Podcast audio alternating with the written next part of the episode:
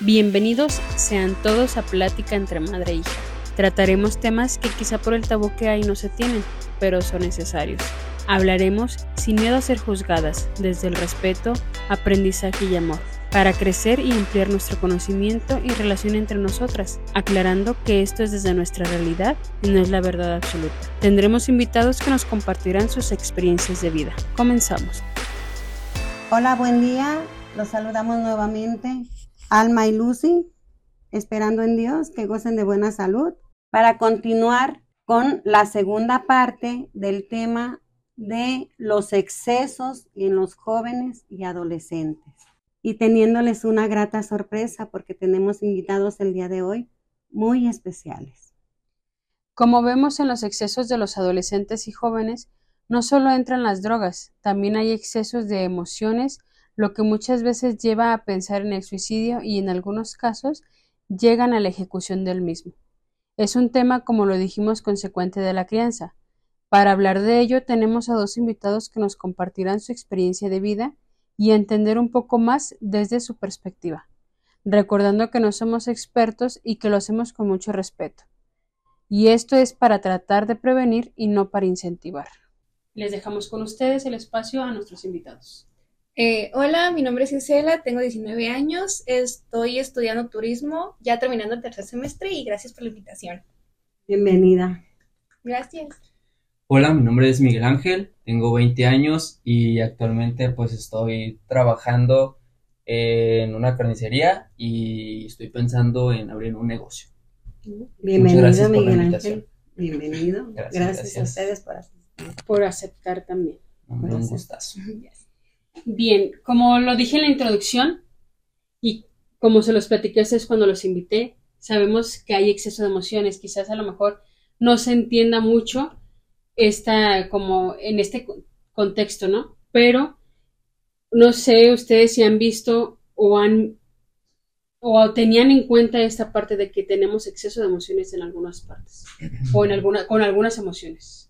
Pues yo la verdad no, no sabía que existía algo así como tal el exceso de emociones, pero como que a veces, o sea, porque a mí me decían como que era muy reactivo, ¿no? Y no, nunca me puse a pensar tal cual en esa palabra de excesos, o que era algo muy, como que llegaba a un nivel excesivo, y dije, ah, pues es normal, ¿no? Es como que es normal lo que yo siento y tal, pero no tenía en cuenta eso hasta que tú me hablaste del tema. Sí, justo como dice Miguel, creo que normalmente como que solo vivimos y no lo tomamos como tan en cuenta o no pensamos en, ah, estoy viviendo de una forma muy intensa o la estoy sintiendo y estoy sintiendo como si fuera mucho, cuando en realidad solo vives y te sientes mal y no preguntas por qué te sientes así o ni siquiera te pones a pensar o a cuestionarte qué es lo que estás sintiendo, solo lo tienes ahí y, está bien horrible. Pero sí, está muy cool como que podamos hacernos otras preguntas, porque al final de cuentas siento que son cosas que no lo hacemos en la cotidianidad. Entonces está muy cool. Y sí, la verdad sí, sí hay, sí existe. Usted, bueno, aquí en el cambio generacional, mi mamá pues es más de tiempo atrás, ¿no? Una educación diferente. Cuando ella estaba joven, no sé si cuando se estaba joven o más chica, había este importancia o esta relevancia de tomar en cuenta las emociones o que hay un exceso de emociones? Fíjate que eh, analizándolo, ya ves que siempre preparamos estos temas, pero en aquel tiempo brillaba mucho el tabú. Entonces, no sé, los jóvenes no, se, no nos podíamos expresar como ahora. Ahora se les da más libertad de expresión y si no lo hacen, digo yo, es porque algo les está causando algo, porque decía, un, compañero, es que es por tontos, diciendo otra palabra más fuerte. Pero no, no es que sea por tontos, es que porque los mismos tabús todavía a estas alturas, en el 2023 todavía hay. No sé si ustedes se han dado cuenta. A veces papá y mamá no quieren salir de esa existencialidad o de ese tabú que lo traen cargando, que ya veíamos en episodios pasados, desde muchos años antes que ellos nazcan. Entonces, todo eso no se ha desarraigado y todo eso no se ha quitado del todo.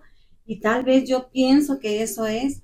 Y otra parte muy importante es que no les damos la, la oportunidad a los jóvenes que se desenvuelvan, que platiquen con mucha claridad y con, con todo lo que ellos se puedan expresar con los papás.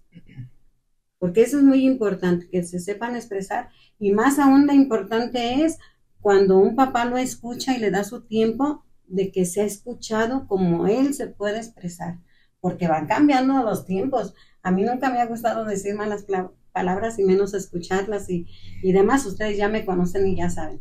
Pero lo tolero, ¿por qué? Porque sé que la moda va cambiando, sé que la existencialidad va cambiando y todo va evolucionando de una manera o de otra, sana o malsana, como quiera que sea, pero va evolucionando. Entonces yo me tengo que adaptar a esos cambios, ¿verdad? No me asusta, ni me da un infarto por eso, ¿verdad? creo que también va desde la parte de saber controlar nuestras emociones. Si no tenemos un autocontrol, vamos a tener desmedidas en cualquier tipo de emociones. Eh, veía un artículo eh, que decía, toda emoción positiva en un exceso puede llegar a ser negativa. Y no sé si ustedes, como invitados que queremos que nos compartan su experiencia, han sentido en algún punto este exceso de emociones. Ahorita que ya saben, ya lo pueden relacionar a este momento. Ah, yo sentí así. No sé si nos puedan compartir. Considero yo que la pandemia en particular, siento que a todos como que nos dio un estado de como de tranquilidad y apaciguante. algunos creo que nos pegó un tanto feo, pero siento que al momento de que nos guardaran en nuestras casas y que no hiciéramos nada, como que también nos mantuvo con muchas emociones. Yo en particular tenía muchas ganas de salir, muchas ganas de hacer un montón de cosas. Y, por ejemplo, pensamientos que quizá siempre salen en la adolescencia del tipo, no he hecho nada con mi vida o no me siento a gusto con como estoy ahorita, como soy, como mi persona, pues como que resurgían más en ese momento en el que yo decía es que ni siquiera puedo salir para cambiar esto. Entonces cuando a mí me dieron libertad para salir en pandemia, yo dije, pues ahorita es cuando. y entonces comencé a salir más seguido y más frecuente, conocí a más personas y a base de ello yo decía, es que yo me siento muy bien, ahorita estoy en mi mejor momento. Pero lo que está bien curioso es que yo leía en un libro, no recuerdo cuál es ahorita, pero yo leía que lo, lo interesante de los recuerdos es que te permiten conocer como tus emociones. Y a partir de eso ya tú puedes definir si era una emoción buena o mala lo que tú estabas sintiendo o cómo tú lo recuerdas. Porque, por ejemplo, tú puedes estar viviendo algo, pero tú en el momento no dices, ay, me siento así, me siento mal, me siento bien. Sino ya cuando ya lo recuerdas, ya lo recuerdas como un momento triste o como un momento feliz cosas así. Entonces, por ejemplo, cuando yo estaba en fiestas o en lugares en donde yo ni siquiera estaba pensando, yo decía, este es mi mejor momento. Y ahorita me siento feliz, ya no estoy llorando, más porque, ah, no sé, tomé un periodo como de cinco años, quizá antes de terminar pandemia, en el que yo era de que lloraba casi cada semana, lloraba casi cada tres días por distintos motivos. Y como que yo decía en las fiestas, aquí yo no estoy llorando, yo estoy re bien aquí. Pero eran, eran sentimientos que aunque eran positivos, a mi parecer, en ese momento me cargaron de una manera muy mala. Que yo me sentía muy, muy mal. Y como que a partir de eso pude notar que sí existe también un malestar en lo bueno, en lo bien que te sientes constantemente, porque sí te da, sí te da muy para abajo bien feo cuando ya no lo sientes. Sí, tú, Miguel. Sí, pues yo, eh, pues hace poquito me puse a pensar yo también de que, como les comentaba, pues yo soy muy reactivo con, mis emociones. Perdón, ¿qué es reactivo para ti? Explícame eso. Bueno, pues como, como pienso y como me lo han hecho saber, es como que reacciono mucho de una manera muy excesiva a ciertas cosas. Por ejemplo, en la prepa me decían que era muy agresivo, que cualquier cosita que me hicieran mal, mm, reaccionaba muy, muy fuerte, pues eh, me acuerdo muy bien una vez que estábamos jugando fútbol y pues me burlé a un güey y ese güey me jaló de la camisa y yo pues me le dejé a los golpes, ¿no? La psicóloga de la prepa me hizo como un cuestionario y pues me dijo que era como muy, o sea, que tenía como problemas de agresión y pues me enojé más con ella porque dije que no. Y de ahí como que me empezó a surgir una duda o como que me, más que nada como una inseguridad al empezarme a pensar en mí mismo que eso era muy reactivo. O también cuando algo me disgustaba, lo hacía notar mucho. Por ejemplo, si no me gustaba, bueno, iba a la casa de un amigo y no me gustaba una comida, o sea, sí le, le llegaba a decir como de, pues, o sea, no me gusta esto, pero pues de una manera más fuerte, ¿no? Y pues así también cuando me sentía mal, como de que me sentía triste o así, también era muy reactivo con las personas que se me acercaban a decirme, ¿qué tienes? Y era más que nada, yo pues reaccionaba muy agresivo. Y eso es, es más que nada como el problema que siempre tuve de la agresión, que siempre reaccionaba mucho, pero no, no, o sea, mi, mi única reacción siempre era el enojo, o sea, era de que gritar o, golpear, aventar o todo ese tipo de cosas, como que siempre fui muy reactivo con, pues con el enojo. Vaya, nunca supe controlar mi ira hasta, hasta hace poquito, pues.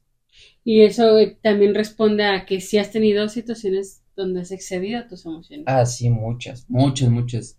No, nunca fui consciente hasta ya después, conforme fue pasando el tiempo, fue cuando me fui dando cuenta de que era como que muy excesivo con mis emociones, pues. Y más ahorita que es como que he estado estudiando un poquito, he estado como que pensando más o estoy tratando de aprender a controlar mis emociones, es cuando más me he dado cuenta de que sí he tenido muchos momentos así, pues, de que como que cualquier cosita detonaba una emoción muy grande, o sea, de que yo hacía un problema pequeño algo muy, muy grande. Fíjate, eso nos responde en cierta parte de la siguiente pregunta, que, o sea, hay situaciones que detonan ese exceso de emociones, por ejemplo, tú lo acabas de decir, tú Isela decías que anteriormente te la pasabas llorando mucho tiempo. Ese llanto en exceso, porque era excesivo, ¿lo detonaba algo, una situación en particular, o era así como que no sabías ni por qué?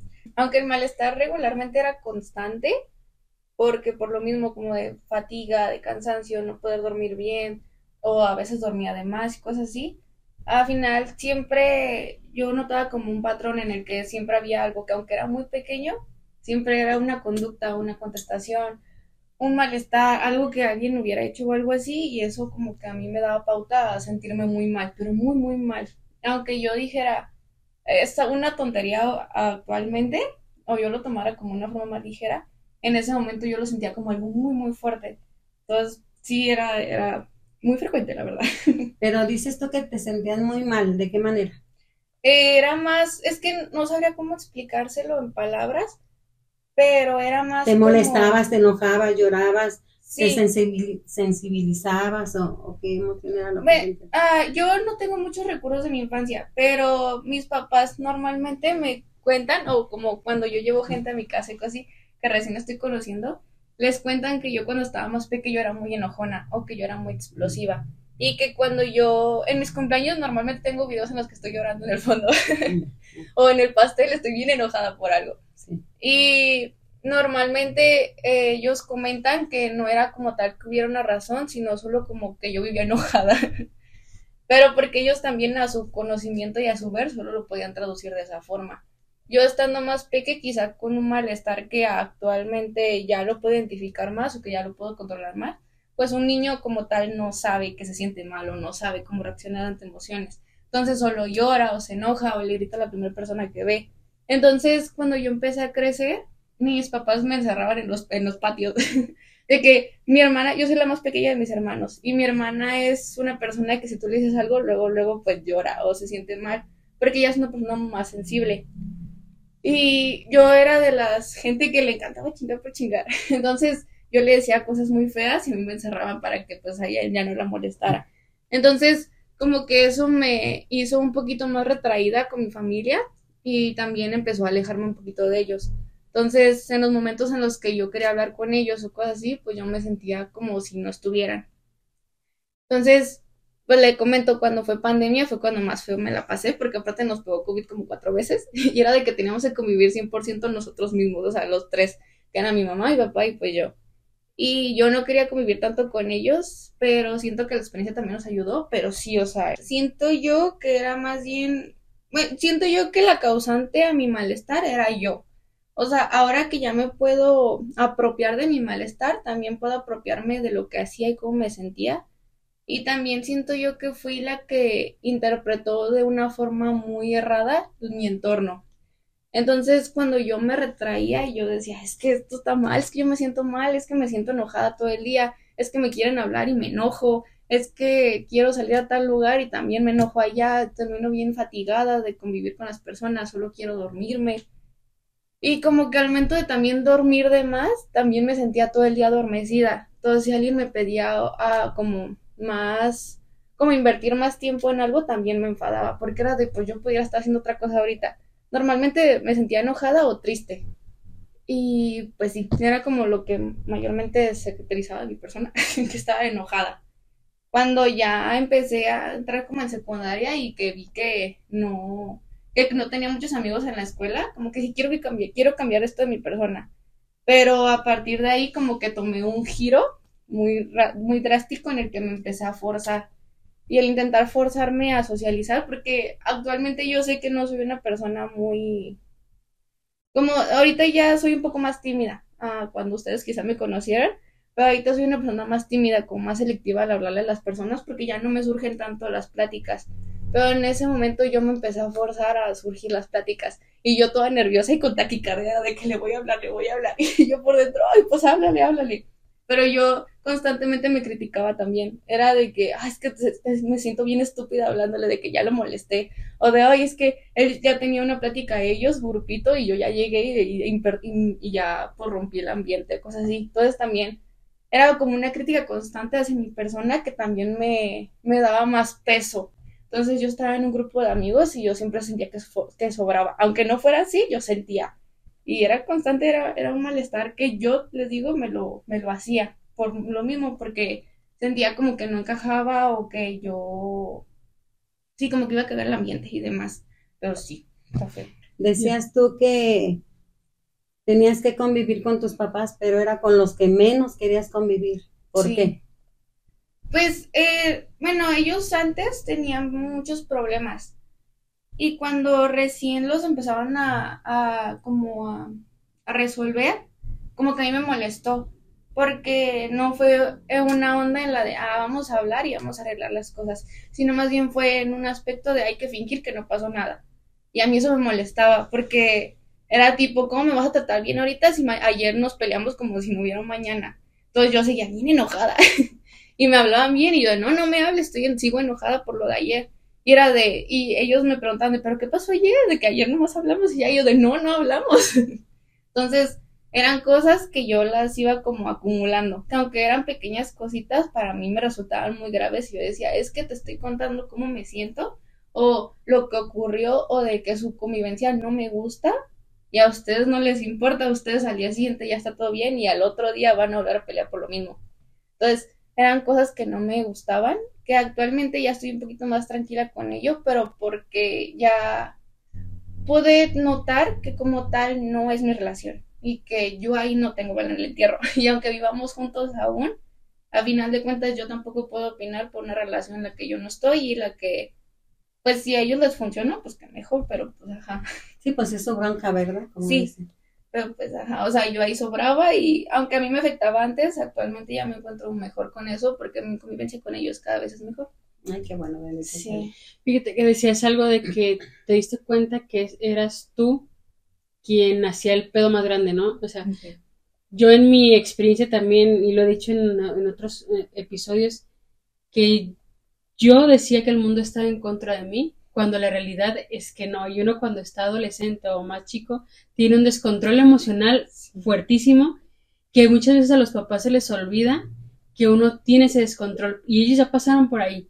Entonces, como que minimizan mucho nuestras emociones y eso hace que a nosotros nos dé mucho coraje y dicen, es que estás en contra de mí, pero la realidad es que ni siquiera están en contra de nosotros, ¿no? Entonces, no sé, o sea, no sé si tú en tu experiencia, Miguel, tus papás también afectaron en esa cuestión de que tú te sintieras tan eh, reactivo, tan enojado con el mundo, básicamente. Pues no es tanto, pero no sé, como que nunca tuve una relación abierta con mis papás hasta que cumplí 18 años más o menos. Pero sí, también de, pues de morro, si era, yo era un niño de la calle, la neta, que me la pasaba todo el tiempo en la calle y yo era feliz, ¿no? Pero cuando fui creciendo y cuando empecé a entrar en adolescencia y todo eso, como que tenía ese, como ese tabú de que no, que me da vergüenza contarles mis problemas a mis papás. Y yo mismo, como, pues, como dices, yo mismo me cerraba a hablar con mis papás de mis emociones. hasta que, pues sí fue hace como dos años que comencé a sentirme muy mal, o sea, que fue mi crisis de mis 18 años, que fue cuando peor estaba, que literalmente pues me quería morir. Y pues dije, ¿sabes qué? Si no tengo con quién hablarlo, porque yo también decía, ah, no, que no tengo amigos, tal. Dije, pues quiero hablarlo con mis papás, ¿no? Y pues lo quise hablar con mi papá primero porque pues dije, según yo dije, ah, pues tengo una mejor relación con mi papá por ciertas cosas, pero ahí fue cuando me di cuenta que no, que realmente mi papá, pues mi papá es un señor de los de antes, ¿no? Que pues, su papá era pues un abuelo, bueno, mi abuelo era alcohólico y golpeaba a su mamá y no era como que mi papá no le enseñaron a, a ser comprensivo, vaya. Y yo, yo ahorita pues ya lo entiendo, pero yo en ese momento sí le decía como de, pa, me siento mal, o sea, me siento triste y él me decía como, pues yo qué, o sea, ¿qué quieres que haga? Mi, vale madre, ponte a estudiar o trabaja para que se te olvide, ¿no? Mi papá era así. Y en cambio mi mamá no, pues mi mamá es, pues bueno, tú ya la conoces como es mi mamá, es un amor, o sea, mi mamá es súper comprensiva. Y mi mamá sí me escuchaba, pero yo veía que le costaba entenderme. O sea, se me hacía muy bonito porque mi mamá a pesar de que no entendía nada de lo que le estaba diciendo, mi mamá siempre estuvo como, no, sí, pues échale ganas y pues aquí estoy yo y así. Te escuchó que querías. Sí, exactamente, yo necesitaba con quién desahogarme, o sea, y pues busqué ayuda de un psicólogo, pero pues la neta no me sirvió, o sea, nada más, no me decía nada, nada más era que yo iba, lloraba y ya me iba para mi casa, pero como con mi mamá no, porque lo sentí muy genuino con mi mamá. Y pues era como que esa parte porque pues hay veces que yo necesitaba el consejo de un hombre, ¿no? O sea, yo, pues mi papá para mí, pues mi papá lo es todo para mí, yo quería ese consejo, esa palabra de autoridad que me dijera, oye, sabes que eso está mal y puedes cambiarlo haciendo tal cosa, pero pues no, no lo tuve hasta hace poquito que pues un día así entre copas, pues mi papá y yo nos pusimos a hablar de todo eso y ya como que ahorita también ya trata de entenderme más y pues la verdad ahorita estoy muy agradecido porque pues conforme ha pasado el tiempo y conforme he crecido yo y he madurado, mis papás también se han dado cuenta de que pues hay problemas, ¿no? O sea, y que también ellos han pasado por lo mismo y ya tratan ahorita de comprenderme más. Y pues ahorita tengo una relación muy buena con, con los dos. Más con mi mamá, pues mi mamá sí, pues por eso le tengo más confianza a ella. Le cuento todo de que pues, cuando terminé con mi novia, de que pues yo andaba así, de que todo, de que no, que me siento muy mal. Mi mamá sí, pues sí me dijo, no, no te preocupes, mira, pues haz esto, tal, tal. Y así como de una manera más comprensiva, y mi papá nada más me dijo, ah, pues ni modo, la vida sigue, ponte a trabajar. Y pues ya. Eso, eso que dices que con tu mamá te identificas más, es una tendencia natural. Porque yo lo he experimentado, eh, como dicen, en carne propia, porque yo tuve cuatro hijos varones y tres hijas mujeres. Entonces, las mujeres siempre se inclinaban un, un poco más con el papá, porque la tendencia natural nos da a buscar el sexo opuesto. Y, los hombres, no, siempre conmigo, ay madre, ¿cómo ve mi novia? Que mire, que está bonita, que, ¿cómo ve? No, pues le falta que tenga la pierna más, más bonita, o que le falta que sus brazos o que le falta la pechuga, ¿no? O sea, pues cotorreando, ¿no? cotorreando ahí con ellos. madre, ¿cómo ve que sí está bonita y que no sé qué? No, pues sí, pero eh, la realidad pues es otra de la que no estamos tratando. Lo que estamos tratando es que es esa tendencia natural que uno quiere hablar con quien necesitas hablar. Sí, pues, o sea, yo lo, yo lo busqué con los dos, pues, porque, pues, bueno, siento que la mayoría de los jóvenes vemos a nuestros padres como nuestros ejemplos a seguir, ¿no? Como sus ejemplos y, pues queremos ser como ellos y yo quería que ellos me, me aconsejaran o que me dijeran qué debería de hacer, por eso me fui con ellos y pues también, como usted dice, pues a lo mejor yo, yo busqué más a mi papá, pero encontré más a mi mamá. Pues. Sí, es lo que precisamente te iba a decir, es una tendencia natural porque, porque busca uno el sexo opuesto pero la verdad de las cosas es, el hombre a quien va a buscar para un consejo, obviamente al papá, ¿verdad? Porque no le va a poder preguntar la hija al papá, oye papi, ¿cómo, cómo se, se sienten los dolores de parto, por ejemplo, ¿verdad? Pues no, obviamente no. Entonces el hombre le puede preguntar, oye papi, ¿qué hiciste cuando cuando andabas detrás de mi mamá o alguna cosa así, ¿no?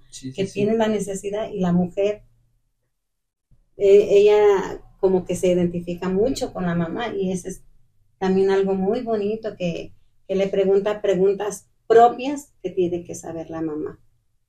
¿verdad? Y, y, si una mamá, un papá, no sabe darte una respuesta concreta a lo que le estás preguntando, es muy difícil que le vuelvan a preguntar.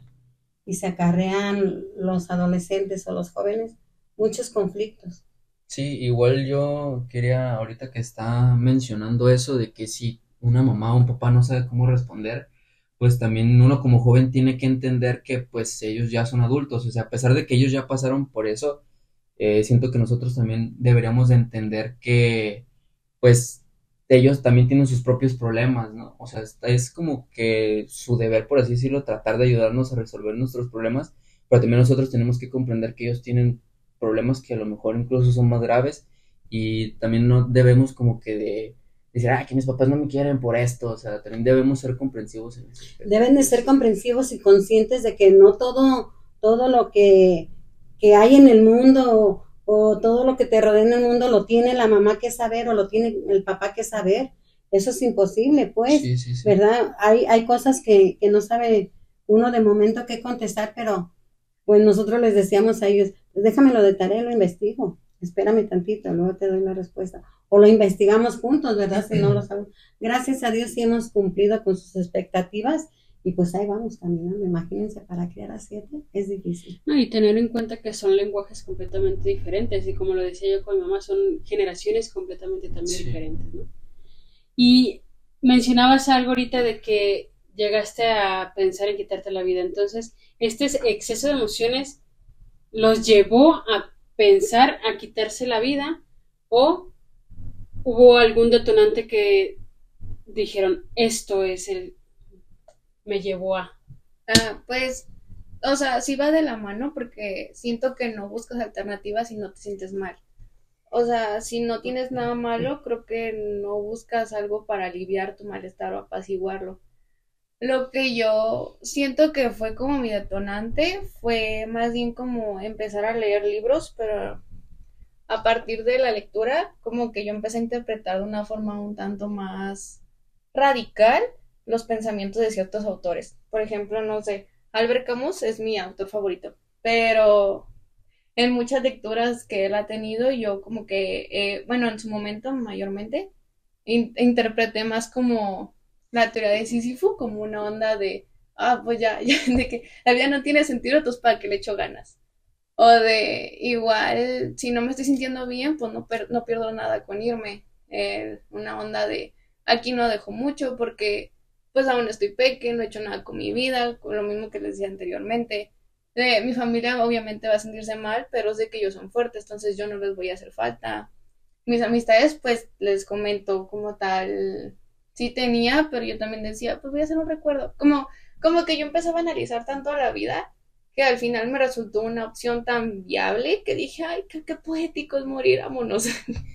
Pero sí, la romanticé tanto que al final perdí la sensibilidad de lo que era vivir y no. Entonces, normalicé tanto el concepto que empecé a jugar con él. Y empecé a pensar en, bueno, pues yo también estaría cool, ¿no? De, pues, ¿por qué no? A final de cuentas, aún no encuentro algo aquí por qué quedarme, pues por qué hacerlo. No veo razón para estar aquí. Y recuerdo que fue una pelea en la que yo les comenté a mis papás de que, porque nosotros tenemos unas peleas muy frecuentes, les comento. Y en una de esas peleas estaba yo peleando con mi hermana y ya no acuerdo por qué estábamos peleando, pero en eso como que me empezó a ella a decir que ella me quería mucho y cosas así. Y yo decía, esta, esta hipócrita que se está queriendo hacer la bonita con mi, con mi mamá, porque mi mamá estaba presente. Y antes de que llegara mi mamá, ella y yo no estábamos peleando, pero horrible, horrible. Y llegó mi mamá y ella cambió completamente el discurso. cambió, pero no para mal como que ella empezó a ver que empezó a subir de tono la plática muy feo y yo empecé a decirle cosas muy personales. Entonces, cuando ella empezó a escuchar eso, ella empezó a decirme como es que yo sí te quiero mucho a ti y no sé por qué estás diciéndome esto y cosas de esa índole. Y cuando, y pues yo, yo lo interpreté como de, ah, llegó mi mamá, quieres hacerte la bonita. Entonces yo me enojé aún más, yo, yo, yo me enojé horrible. Y le empecé a decir que pues que no, que ella, que ella solo buscaba como quedar bien, que, que ese era como su objetivo, que ella ya era grande, que se responsabilizara de sus cosas. Pues yo le empecé a tirar un montón de cosas y así. Y en esa plática, pues yo también les dije algo como de, pero cuando ya no esté viva, ustedes me van a extrañar o algo así les dije. Y como que ya, y, ya mi mamá empezó a hacer más preguntas de, ¿de qué estás hablando? pero porque yo ya tenía ese pensamiento, incluso ya lo tenía como, lo tenía como en una lista que como tal, o sea, no era tanto de que un hecho, pero sí tenía como ya un plan que iba a decir, ah, me voy al cerro o cosas así, porque yo no quería, yo no quería como embarrar personas en eso, ni nada, de que me aviento un carro y me escribo en la panza, fui yo, cosas así. Pero si eran cosas como, les digo que salió de una pelea y que eso detonó, pero sí era más en un aspecto en el que yo perdí la sensibilidad de lo que era la vida y también perdí la noción del cariño hacia las cosas. Y lo agarré más en cosas literales, en cosas como literatura y todo eso, pero empecé a romantizar el concepto. Lo cual estuvo un poquito mal, estuvo muy mal. Y sí. Pues sí, fueron, o sea, fueron las dos, como que se me acumularon muchas cosas, porque hubo un momento en el que yo sí dije como de, pues al chile ya se veo que, porque yo, pues como lo comenté anteriormente, yo sí pensaba que yo les valía madre a todo el mundo, ¿no? Porque yo veía que, o sea, yo pensaba que no tenía amigos y también pues el ver tantos videos y tal, tal, tal, tal, como que yo dije, ay, no, no, no le importa a nadie, ¿por qué tengo que seguir aquí? O sea, no tengo como que un objetivo por el cual estar aquí. Y pues también me empecé a...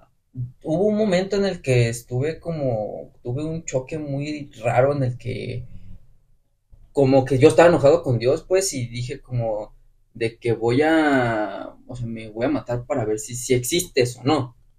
Pero fue también por lo mismo de que yo tenía un, un enojo muy, muy fuerte, porque me estaba yendo muy mal, sinceramente estaba muy deprimido, me daban ataques de ansiedad muy seguido, eh, estaba peleado con mis papás, digo que no, me sentía que no le importaba a nadie, o sea, ni siquiera yo mismo me quería. O sea, también fue tanto, me tomé un asco tan terrible a mí mismo que me daba mucho odio verme al espejo y, no sé, me, me, me sentía muy mal conmigo mismo también, que decía, ¿por qué si, tú mismo te quieres, por qué sigues aquí? O sea, fue tanto el, el odio que, que, me tenía a mí mismo y al mundo, dije, pues no le voy a importar a nadie, no me importo yo, pues me voy a matar, hacia al chile, así fue lo que yo pensé y, y lo pensé mucho, mucho, mucho, hasta que pues hubo, tuve dos intentos de, de suicidio, y pues gracias a Dios ninguno se me dio, una porque me dio miedo y la otra porque pues el güey con el que estaba como que me hizo pensar, pero en las dos cosas como que me me fue fue puro odio, o sea, como que en las dos estaba muy enojado y fue en el momento en el que iba a tomar la decisión, pues, pero a la mera hora como que no sé, me daba miedo y algo me hizo me hizo no, pero principalmente fue eso, fue odio y y, e ira, pues. ¿Usted, madre, en algún punto de su vida llegó a tener pensamiento suicida? Definitivamente no. Yo mi etapa de niñez la viví con frustración por mi enfermedad, ya sabes. Y ya después que estuve bien, pues yo tenía un, un pensamiento muy diferente pero antes no tenías tanta libertad de expresión. Entonces vengo de una familia de papá alcohólico, golpeador, eh, ex militar, imagínate lo fuerte, pues.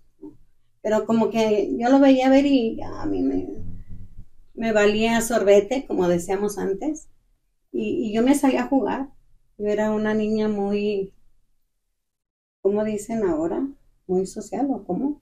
tenía muchísimos amigos y amigas y, me salía a jugar, ¿verdad? Y, yo jugaba igual con los niños, igual con las niñas, este, a las muñecas, a la comidita y con los niños a las canicas, al trompo y, todas esas cosas y nos íbamos a pajarear y, y todo ese tipo de cosas y yo me enfoqué en eso para no darle cabida a lo malo.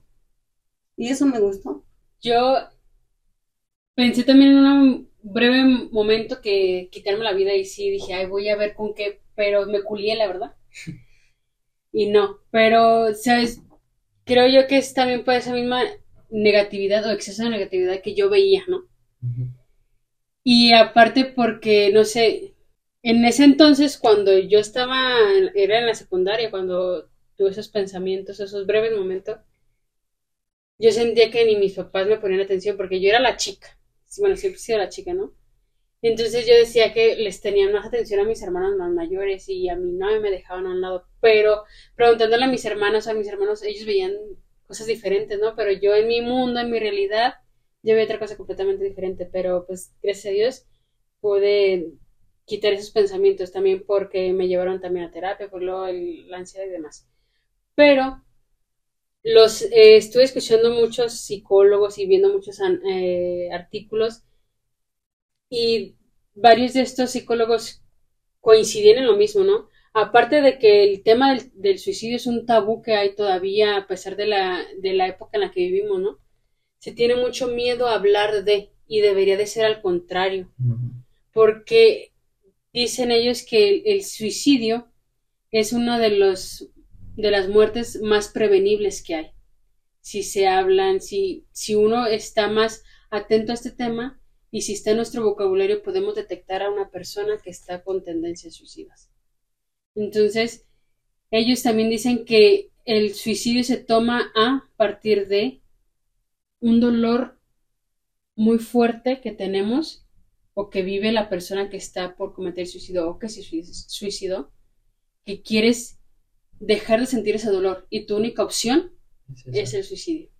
Sí, pues de hecho yo eh, tuve un amigo que pues él sí se suicidó y yo quise ayudarlo, pero él me dijo que, como lo mencionaste, que él ya no había otra opción, decía que él ya no quería sentir lo que sentía en ese momento y pues yo sí lo traté de ayudar y pues todavía cargo un poquito de mi conciencia con de que pude haber hecho más, pero pues hasta él mismo me dijo, yo ya lo tengo planeado, o sea, yo ya, ya no le veo opción a esto. Y pues él sí tenía muchos problemas así de que, pues por no a su memoria no los voy a nombrar, pero sí eran problemas que sí tenían solución, pero pues en ese momento está cegado, ¿no? Y pues sí, lamentablemente pues él sí eh, cometió el acto y pues fue por lo mismo, como dices, por un, dolor que pues para él no tenía otra salida que esa. Digo, este, decían, una psicóloga decía, no, no es que no quieran vivir, más bien no quieren seguir sintiendo ese dolor o esa, ese sentimiento, no sé si ustedes lo experimentaron, o sea, que sentían demasiado, no sé, acá decías tú, Miguel, eh, odio, o ira, acá tuve la frustración con tu familia, tu, tu, tu dolor, tu tristeza. No sé si sentían demasiado, o sea, que una cuestión desmedida al punto de llegar a ver su única opción esa. Sí, pues yo sí era como, o sea, digo que tenía como mucho coraje a todo. Y sobre todo a mí mismo, que era, eh, eso fue lo que me llevó a, a pensar en, pues en quitarme la vida, fue el, odio excesivo que me que sentía por mí, o sea, de que, digo que ni siquiera me podía ver en el espejo, o sea, nada más pues salía porque tenía que salir, si no pues me quedara en mi casa. Y pues sí llegué a pensar en eso por, lo mismo como te digo, porque dije, pues si no me quiero ni siquiera ver por qué quiero seguir, o sea, por qué estoy aquí, ¿no? Pero sí fue, fue por eso que sentía tanto, como que tanto coraje conmigo mismo, con, con mi alrededor, porque no me caía bien nadie, nadie, nadie me caía bien. Y pues digo que también estaba enojado con Dios. Y pues fue como que dije, o sea, ni siquiera tú me quieres, ¿por qué sigo aquí? Pero fue como que lo que me detonó, pues. Pues, pues sí, es que te digo, siento que tenía una visión muy nublada y muy alterada. Entonces, era una cuestión de que yo me despertaba y yo decía, Ay, ¿para qué desperté hoy? Y e iba a la escuela y también estaba allá y nomás estaba pensando, ya me quiero dormir. O no quiero hablar con nadie hoy, o alguien me abrazaba y yo lloraba y yo no sabía por qué lloraba. alguien me daba un regalo y también era de que lloraba. Y aún lo pienso y como que me da. Pero era más como una sensación de... Porque ni siquiera era que estuviera pensando constantemente, ¿sabes? Siento que siempre he sido una persona muy divagante, pero incluso era cuestión de que ni yo misma sentía que estaba viva. Como que me llegué a despersonificar tanto que incluso yo me veía en el espejo y yo no me reconocía. Y yo decía, ese, es mi cuerpo. Y me empezó a, como empezar a desagradar mi imagen también. Justo lo que ahorita decía Miguel, siento que empecé a despersonificarme tanto que no empecé a reconocerme y a base de eso empecé a, a como a hacerle comentarios al reflejo que estaba. Y yo decía, ¿por qué somos así? ¿Por qué hacemos esto? ¿Por qué me siento así? ¿Por qué, por qué sí, cómo me siento mal, porque si hablo me siento mal, porque si le hablo a tal persona yo me siento mal, porque si estoy aquí, porque si no estoy aquí. Y como que eran preguntas constantes, pero siempre me las hacía hacia mi persona. Y era una, como que yo empecé a hablarme como si fuera otra, o sea, de que una la, una la alma, el espíritu y otro el cuerpo y al cuerpo yo se lo recriminaba un montón. Y yo decía, ¿por qué? Sí, sí, y era un diálogo constante de mí hacia mí en el que nomás me recriminaba constantemente. Y sí, yo siempre he sido muy ansiosa al exponer o al contestar preguntas en clase y demás. Entonces era de que me ponían a hacer algo enfrente y no sé, algo salía mal y todo el día estaba pensando en eso. Y estaba, ay, no es que ya la cagué, ay, no es que hice esto, y recuerdo, por ejemplo, que cuando tuve mi primer, mi primer, trabajo, también era de que hacía cualquier cosita y lloraba. y todo el día así estaba. Y toda la semana también. y, eran cuestiones que quizá ya las estaba arreglando porque ese malestar lo tenía desde antaño, pero ese entonces ya estaba en terapia. Y yo constantemente me decía, ya no te recrimines, ya no te recrimines, pero siempre estaba ahí el pensamiento, el pensamiento de que es que soy yo la que está mal y es que soy yo la que ya le hice algo, y de que es que por qué, y, y nada más estaba así, así, así, así. Entonces, aunque les digo, no era que estuviera pensando siempre, normalmente el primer pensamiento era ese. Y era una onda, pues todo haces mal, pues ¿para qué le sigues intentando? Y era de, ok, no te gusta ir a la escuela, ¿para qué lo sigues haciendo? Era de, no te gusta cumplir con tu familia, ¿para qué sigues aquí entonces? Era de, ya no te gusta la vida, no le ves razón, pues ¿para qué seguimos aquí? Ese es un punto bien importante que, le busque una, una razón a la vida. Sí. Que le encuentres un, que le encuentres un punto que te agrade y que quieras seguir viviendo por eso. Pero parte importante, decías tú, o sea, a ti, por ejemplo, lo que te motivó o que te llevó a fue también tu tipo de actividades que hacías, por ejemplo, las lecturas, que también romantizaste mucho el suicidio. Eh, acá, Miguel, pues fue una situación un poco diferente a la tuya, pero es parte importante, o sea, de, de qué es lo que hacemos que nos lleva a. Sí, justo, porque no me, es que ahorita ando bien perdida, pero había un escritor que decía, te conviertes en lo que le prestas atención. Y había muchas novelas que yo leía que eran en una onda de que tiene mucho miedo a morir porque no ha vivido. Y es tipo, yo siento que no he vivido, pero ya no quiero vivir. era de, no, no me siento apta para vivir porque ni siquiera sé qué quiero. Y era de, ok, me quedo aquí, pero siguiendo qué. Y empecé a forzarme a hacer cosas. En una onda de que, bueno, pues igual ocupo, no sé, estudios. Pues deja buscar algo que no me desagrade tanto. Y siempre, pero siempre ha sido como desde una postura limitante hacia mi persona, porque incluso yo en la actualidad, que quizá ahorita ya estoy un poquito mejor, siento que me sigo limitando en ese aspecto. O a veces quedan como arraigados ciertos pensamientos, esa vocecita que te continúa diciendo, es que ya la hiciste mal, o es que otra vez te sientes igual. Yo he tenido, creo que, pues si las cuento y si quito los pequeños baches, he tenido como unas tres recaídas en las que nuevamente me siento mal y en las que pienso, oh, porque, porque sí, ya yo había como que tranquilizado y apaciguado esa voz, porque nuevamente la sigo escuchando si supone que estoy bien. Porque también eso es algo que me pasa muy seguido, que estoy bien y como que otra vez regresa. Y uno piensa, ocupas una razón de que algo que ocurra mal, mal, mal, o de que todo te llegue mal, para sentirte mal. Y no, hay ocasiones en las que solo con un con un pequeño momento en el que tú digas, estoy, estoy, estoy muy mal de que mi persona está haciendo esto, esto y no me gusta, en el que ya no me gusta en lo que me he convertido. Y solo ese momento basta para que nuevamente te regrese el pensamiento y digas, ¿y si otra vez? ¿Y si ahora sí lo hago bien? Escuché de una psicóloga, se llama Jessica Wolf, decía ella que el, después de una crisis, de un intento de suicidio, suicidio, perdón, durante el primer año, después de ese, de ese intento, puedes volver a recaer varias veces. Pero el proceso para que medianamente vuelvas a vivir tu vida un poco más normal son dos años, o sea, obviamente con acompañamiento terapéutico y psiquiátrico, lo, lo que, los medios que tú necesitas. Pero obviamente no quiere decir que cada semana, sino que es conforme a tu avance, ¿no? Que a lo mejor cada mes o así, pero ir acompañándote. Y también afecta nada más a ti como este como el enfermo, como, pues, como el suicida, sino que a todo tu círculo.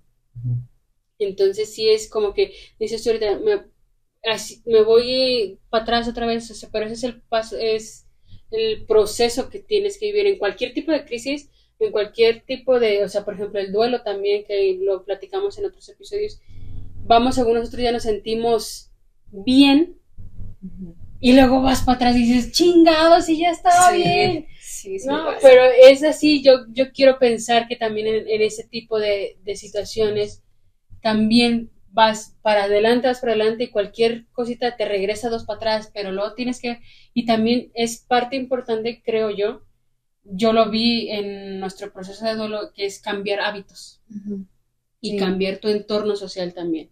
Que eso también influye, por ejemplo, si tú leías cierto tipo de lecturas, a lo mejor cambiar las lecturas que, que leías.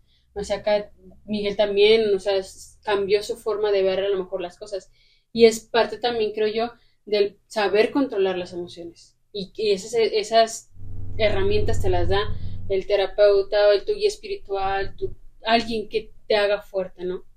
Entonces no sé si en este tu proceso pues así lo llevas, vas con acompañamiento también. Eh, estaba yendo, dejé de ir hace como dos meses a terapia, más por frustración, sinceramente. Actualmente no me siento mal, pero no podría decir que me siento bien, ¿sabes? Pero ya estoy un poco más tranquila con mi persona, lo cual como que me dio pauta a decir, bueno, quiero intentarlo por mi cuenta, ¿sabes? Como que quería demostrarme a mi persona que soy capaz de hacerlo por mi cuenta, porque llevo en terapia como, no sé, tres años de que pasó esa pelea que te digo detonante. Llevo como tres años, he cambiado dos veces, tres veces de psicóloga. Me han medicado pues en dos periodos que fueron como mes y medio, luego un mes más o menos como para nuevamente estar tranquila, como ya sin medicación y otra vez otros como dos meses. Y cuando me la quitaron fue cuando como que me sentí más mal, pero a partir de ahí como que empecé a hacerme cargo de mi persona, ¿sabes? Como que empecé a decir, ya me cansé de sentirme mal, de la neta ya a final de cuentas, pues quien se siente mal soy yo y también quien está viviendo soy yo. Y lo que está, pues, como lo que es bueno de sentirte mal es que sabes que te sientes mal y que eres tú.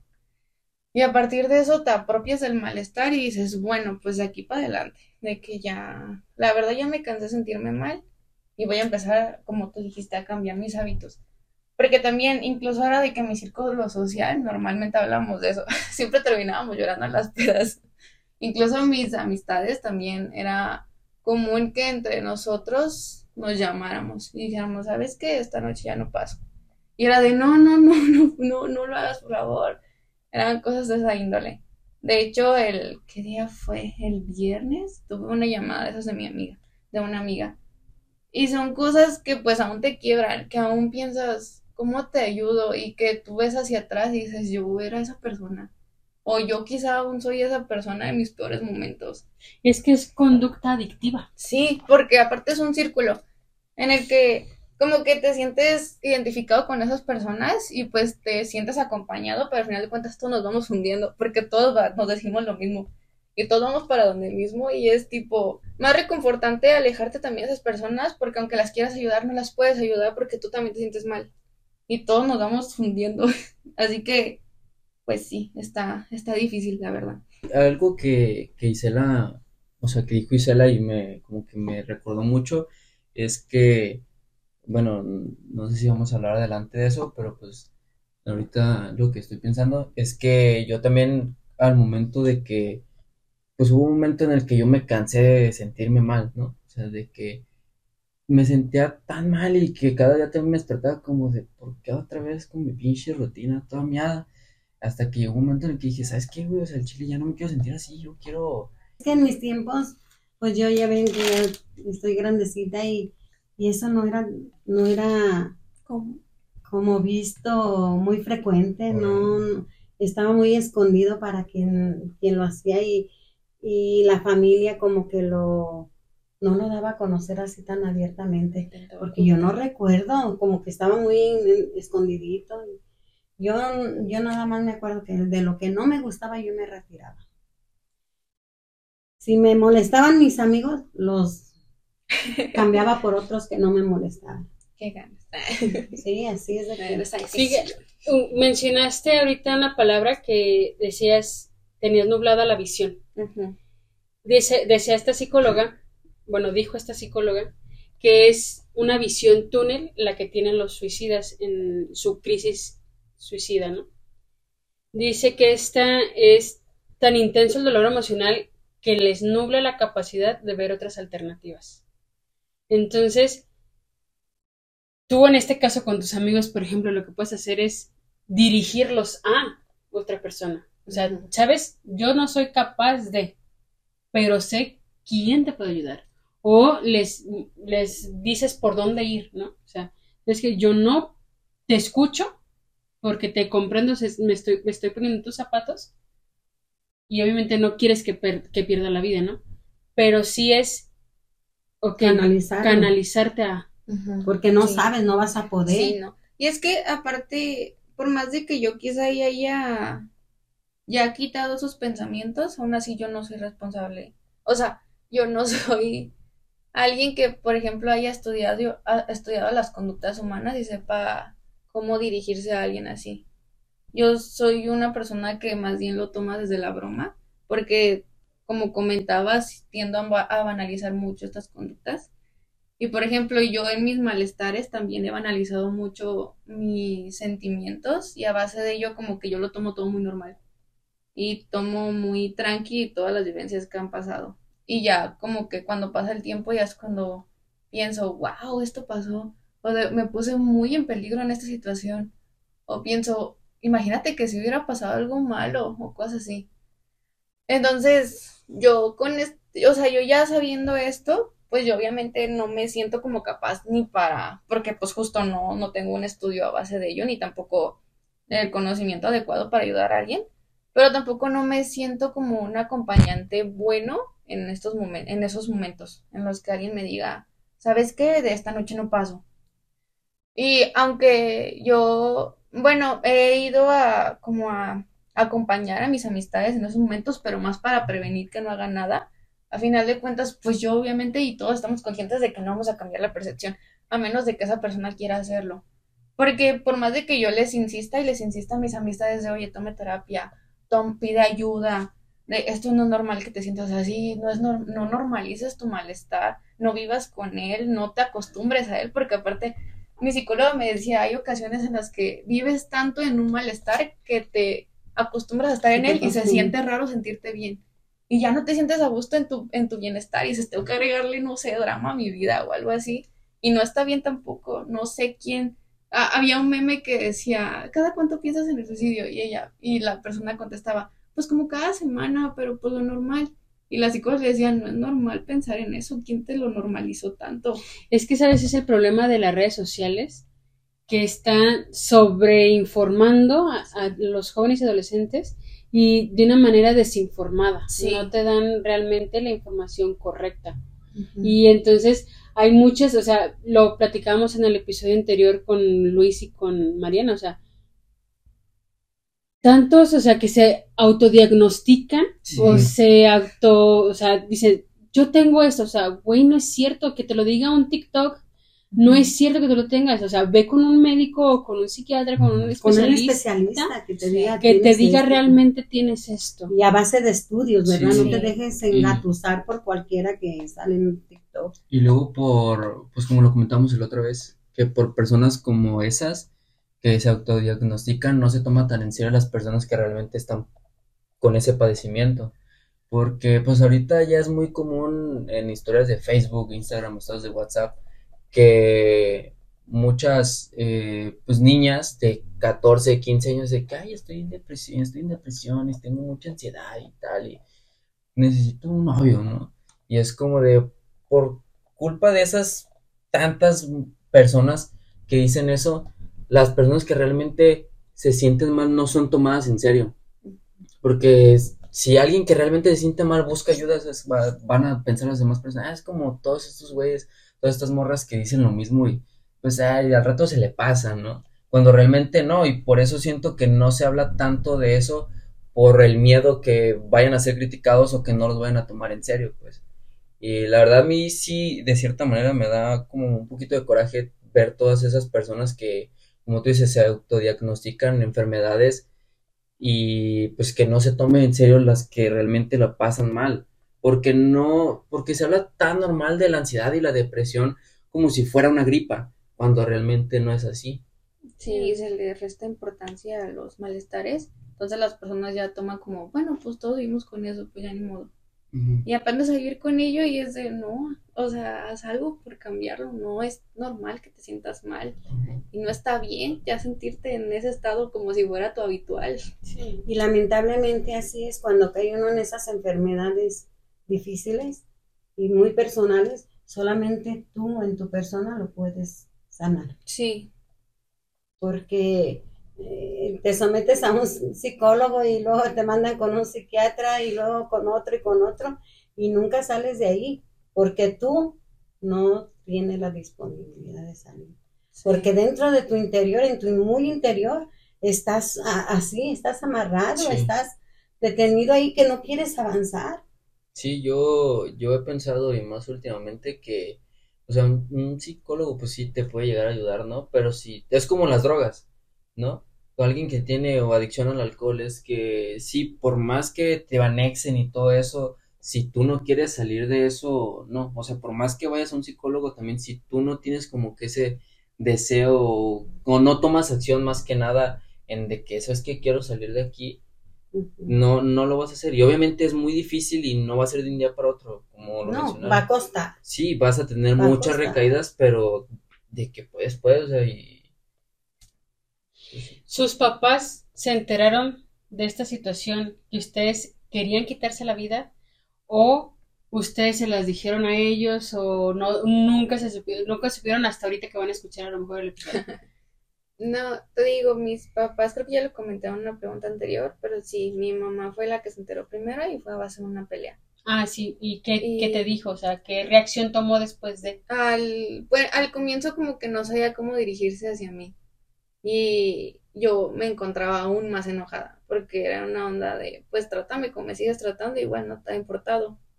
De yo te, porque yo me sentía, yo lo sentía muy personal, entonces yo decía, me has visto triste todo el verano, todo el año, los dos años que sabes, que llevo así y No has hecho nada. Ajá, y no has hecho nada al respecto, pero era que yo no le andaba pidiendo, yo no le pedí ayuda, ni tampoco, ella tenía la forma de saber que yo me sentía de esa forma.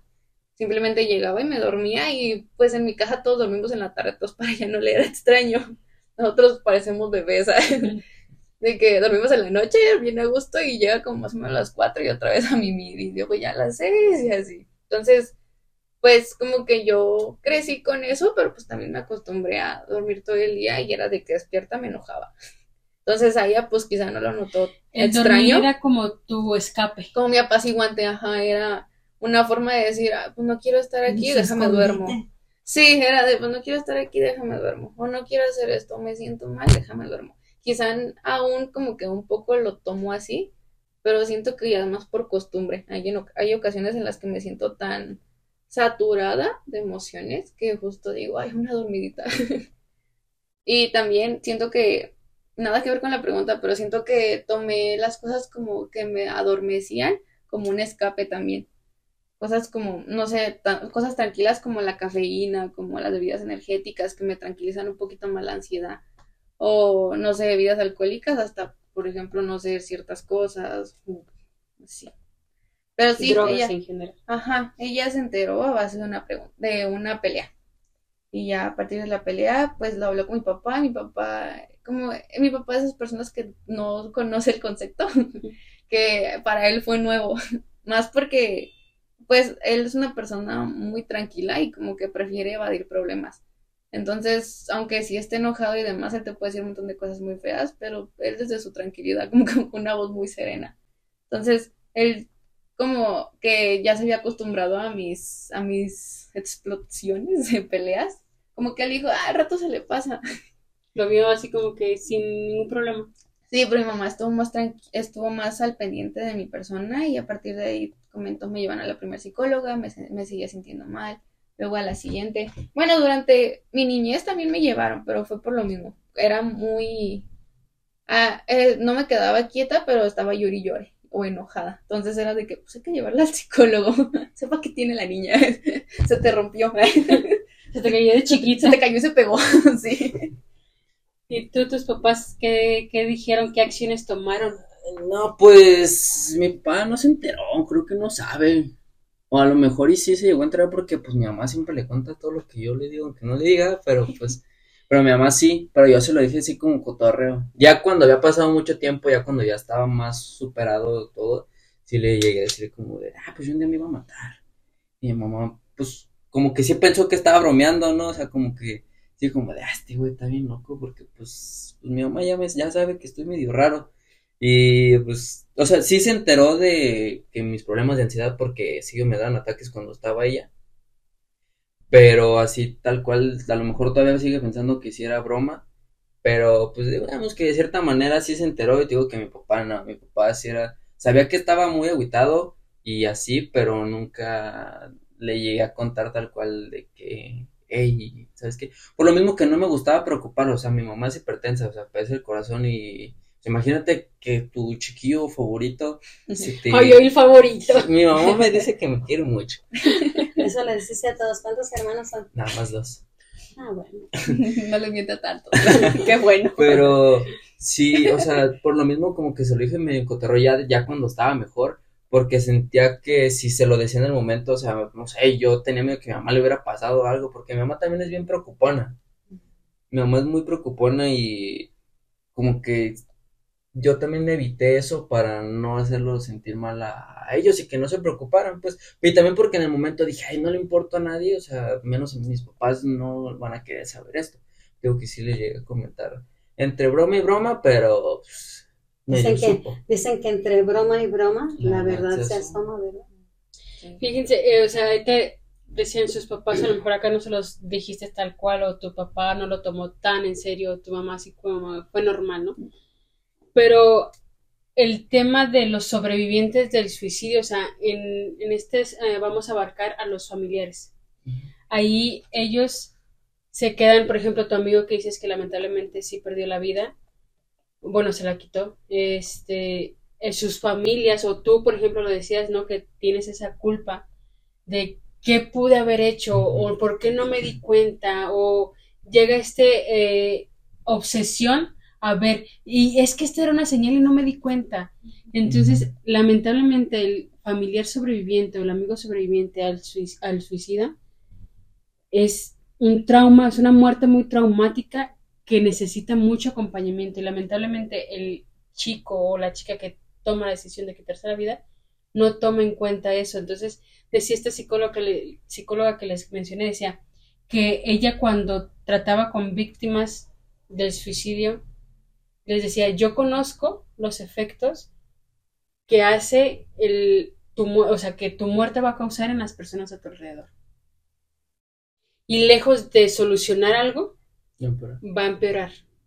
Porque eh, puedes, o sea, decía, estoy yo no soy experta en acompañar a, o a decirle a alguien no te suicides o dirigirle a alguien, ¿no? pero nosotros, o sea, desde nuestra realidad podemos, podemos escuchar. Hay este, unas, ¿cómo se dice? Como protocolos, que es pregunta, persuade y refiere, o identifica, acompaña y refiere. Que es, ok, tú ves las alertas rojas de la persona y dices, ¿sabes que esto no me está pareciendo bien? Voy y le pregunto, Oye, ¿qué tienes? ¿qué tienes? ¿Estás bien? Ajá. Y luego ya te dice, tú le preguntas, le tienes que literalmente preguntarle, ¿te ¿Quieres quieres morir? O sea, ¿quieres quitarte la vida que te diga sí? Entonces ya a partir de esa pregunta, tú decirle, ¿lo has pensado cómo? Y tú, dependiendo de esa pregunta, si ya tiene un plan, si ya tiene, si ves que realmente tiene todo a su alcance, entonces ya es una alerta súper importante, ¿no? O sea, es gravísimo de que ya está a punto de... Sí, sí. Si ves que nada más lo ha pensado, pero todavía no tiene los medios a su alcance, es como que todavía no está tan. Pero es acompañar durante ese proceso, porque la crisis, decían estos psicólogos que la crisis de suicidio no dura tanto. O sea, como que cuando es una, ya el- lo, como que la, el culmen a, casi a, a lograrlo, son unos, una semana cuando es cuando están así muy fuertes los pensamientos. Entonces, durante esa semana acompañarlo para después, ya que baje esa intensidad, que lo importante cuando están alguien en esa crisis es que saque lo que siente, o sea, por qué está así, qué es lo que lo lleva a pensar esa situación. Y ya entonces sí, referir o dirigir hacia dónde puede llevar. Desde tu conocimiento, o sea, puedes hablar con alguien o contigo que, que hable y ya, ¿sabes qué? Puedes encontrar esta opción. Obviamente, como decía Miguel, ¿no? Si él, la persona, no quiere solución o no quiere salir adelante, pues ahí se va a quedar. Pero que en ti no quede para que después no tengas, por ejemplo, como Miguel, la culpa. Y que, o sea, hablando de este tema, también es importante que tengamos en cuenta que es para prevenir, lejos de incentivar, porque a nadie se le da una idea que no la tenga ya. Sí. Entonces es importante que nosotros, desde nuestra vida o desde nuestra realidad, podamos ayudar a alguien. Y no sé ustedes, por ejemplo, acá Miguel, que tus papás no te acompañaron en ese proceso, pero ¿cómo afrontaste entonces esta situación para poder salir adelante de Pues me fui mucho por, o sea, algo que, que me ayudó mucho fue el distraerme. O sea, como había momentos en los que pensaba tanto en, en eso que hasta yo mismo me caía gordo. O sea, por lo mismo que me caía gordo de por sí, o sea, me caía mal a mí mismo estar pensando todo eso y como que buscaba algo en como en qué respaldarme y lo encontré en la música. No, fue cuando, o sea, escribía muchas canciones hablando del suicidio y pues eso como que de cierta manera me ayudó a también a como que a pasarlo un poco, ¿no? Pero sí, realmente sí es muy difícil afrontar ese, como esa etapa solo.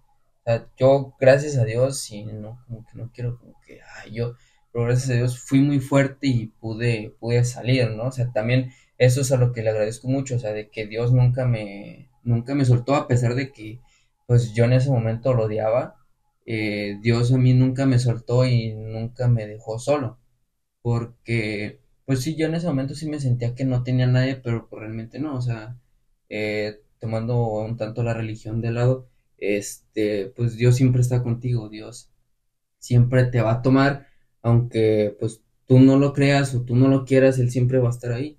Y pues Dios, yo siento que Dios me mandó esa, como que esa distracción, por así decirlo, de la música para poder superarlo, porque como no tenía con quién hablarlo, este, pues yo lo tomé como con la música, pues de que tocaba la guitarra o escuchaba música o escribía canciones y así. Dices que no tenías a nadie, pero tú no buscaste a nadie. Pues sí, pero como, o sea, fue como nada más de que, oye, ¿sabes qué? Me siento mal. Y como veía que las personas ah, pues ni modo, échale ganas. Como que de ahí, de las primeras, fui muy fatalista también. Y de cuanto me empezaron a mandar a la fregada, también yo dije, no le importa a nadie, pues ya no voy a buscarle, ¿sabes? Y como que sí busqué, pero no mucho, pues. Ah, no, no, este, No insistí. no insististe Ajá, en, no. en buscar ayuda, pues, o sea, ni menos una ayuda profesional, ¿verdad? Sí. Menos. Y es que parte de eso de que te mandaban como que tú decías, o sea, no hay la importancia, es porque no estaba en el- no está en el lenguaje de todos este tema.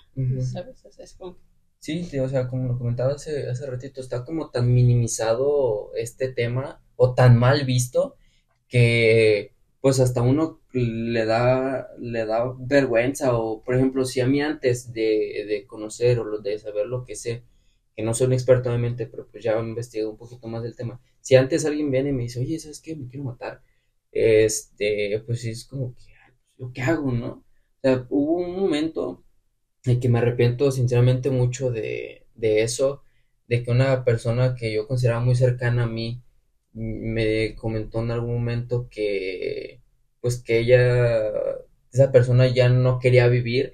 Yo sí le dije, pues si ya no quieres vivir, pues mátate. O sea, malamente, sin conocer, sin saber. ajá. Por lo- yo también estaba pasando una situación mala y te digo cuando estaba en el momento muy enojado con todos, pero también siento que no me debo dejar de llevar por las emociones que siento, ¿no?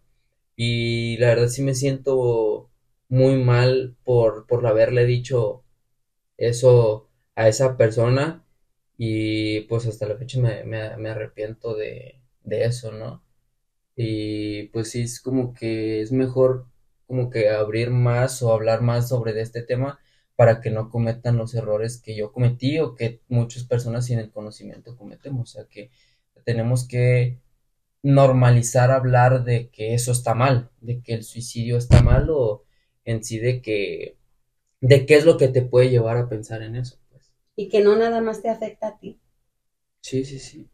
Fíjate, eh, en los índices de la OMS y del, del- los censos y demás decían que la mm, depresión es como que el mayor índice o el mayor, la mayor este Contagia, digamos. incentivo para el suicidio. Pero los psicólogos en los que estuve escuchando, que estuve leyendo, decían que no necesariamente tienes que estar en depresión para tomar la decisión de suicidarte. Y que obviamente el suicidio no va a decir, "Ah, como que tú eres de clase alta, a ti no te voy a, A pegar. a pegar. O porque tú no tienes una enfermedad mental, A ti te ajá. Y no, o sea, no, el suicidio no va acompañado de una enfermedad mental y tampoco es algo que se puede heredar, ¿no? O sea, y creo que es parte de que no sabemos y del tabú que le tenemos o del miedo que tenemos a hablar de que no sabemos y que también por eso llegamos a minimizar la situación o las emociones de otras personas, ¿no? Y eso pues sí está, está feo, ¿no? Sí, pues de hecho, o sea, por como te digo, el pues la tasa de suicidios es muy alta, o sea, aquí en México, por lo menos en el 2017, la tasa de suicidio fue de 5.3 por cada mil habitantes, o sea, que esos, perdón, de esos 100 mil habitantes, 6.494 personas se murieron, o sea, se suicidaron pues por lo mismo, por como que por la falta de, de conocimiento, por ese tabú de que, ah, que el suicidio está mal, pues, o sea, es mal visto, pues, y siento que es algo que, que, no debería de ser así.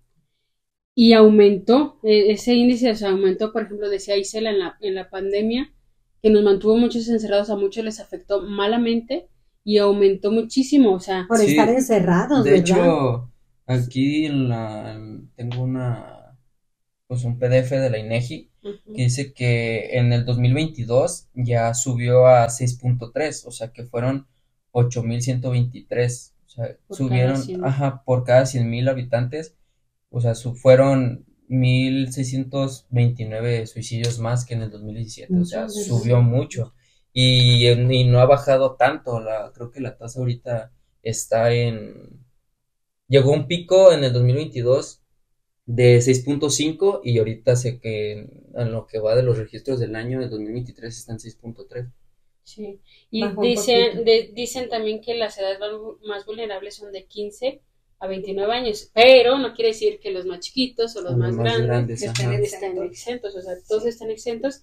Y también dicen que eh, de 700 mil suicidios, perdón, suicidios al año en todo el mundo, cada uno de ellos afecta profundamente a muchas personas y que las mujeres son las que más intentan los suicidios. Y los son los que más. Y los, los Sí, exactamente. de hecho, Por- porque lo intentan de unas formas más Rudas. como rudas, sí. de hecho Sí, aquí ah, tengo visto. Y justamente son más concretos en lo que a lo que voy, voy. tengo una, una gráfica que pues muestra del 2017 al 2022 que la tasa de mujeres va del, de lo menos a esa 1.9 y lo más alto es de 2.4 y en los hombres es de 8.9 a 10.9. Ah, caramba, O sea que es mucho, ¿verdad? sí, Sí. de, de hecho dicen que los más afectados se encontraron de entre los 20 a los 34 años y que la tasa más alta fue de por cada grupo de 29 fueron 25 los que se quitaron la vida. Sí, está, está feo y digo, creo Muy que fuerte.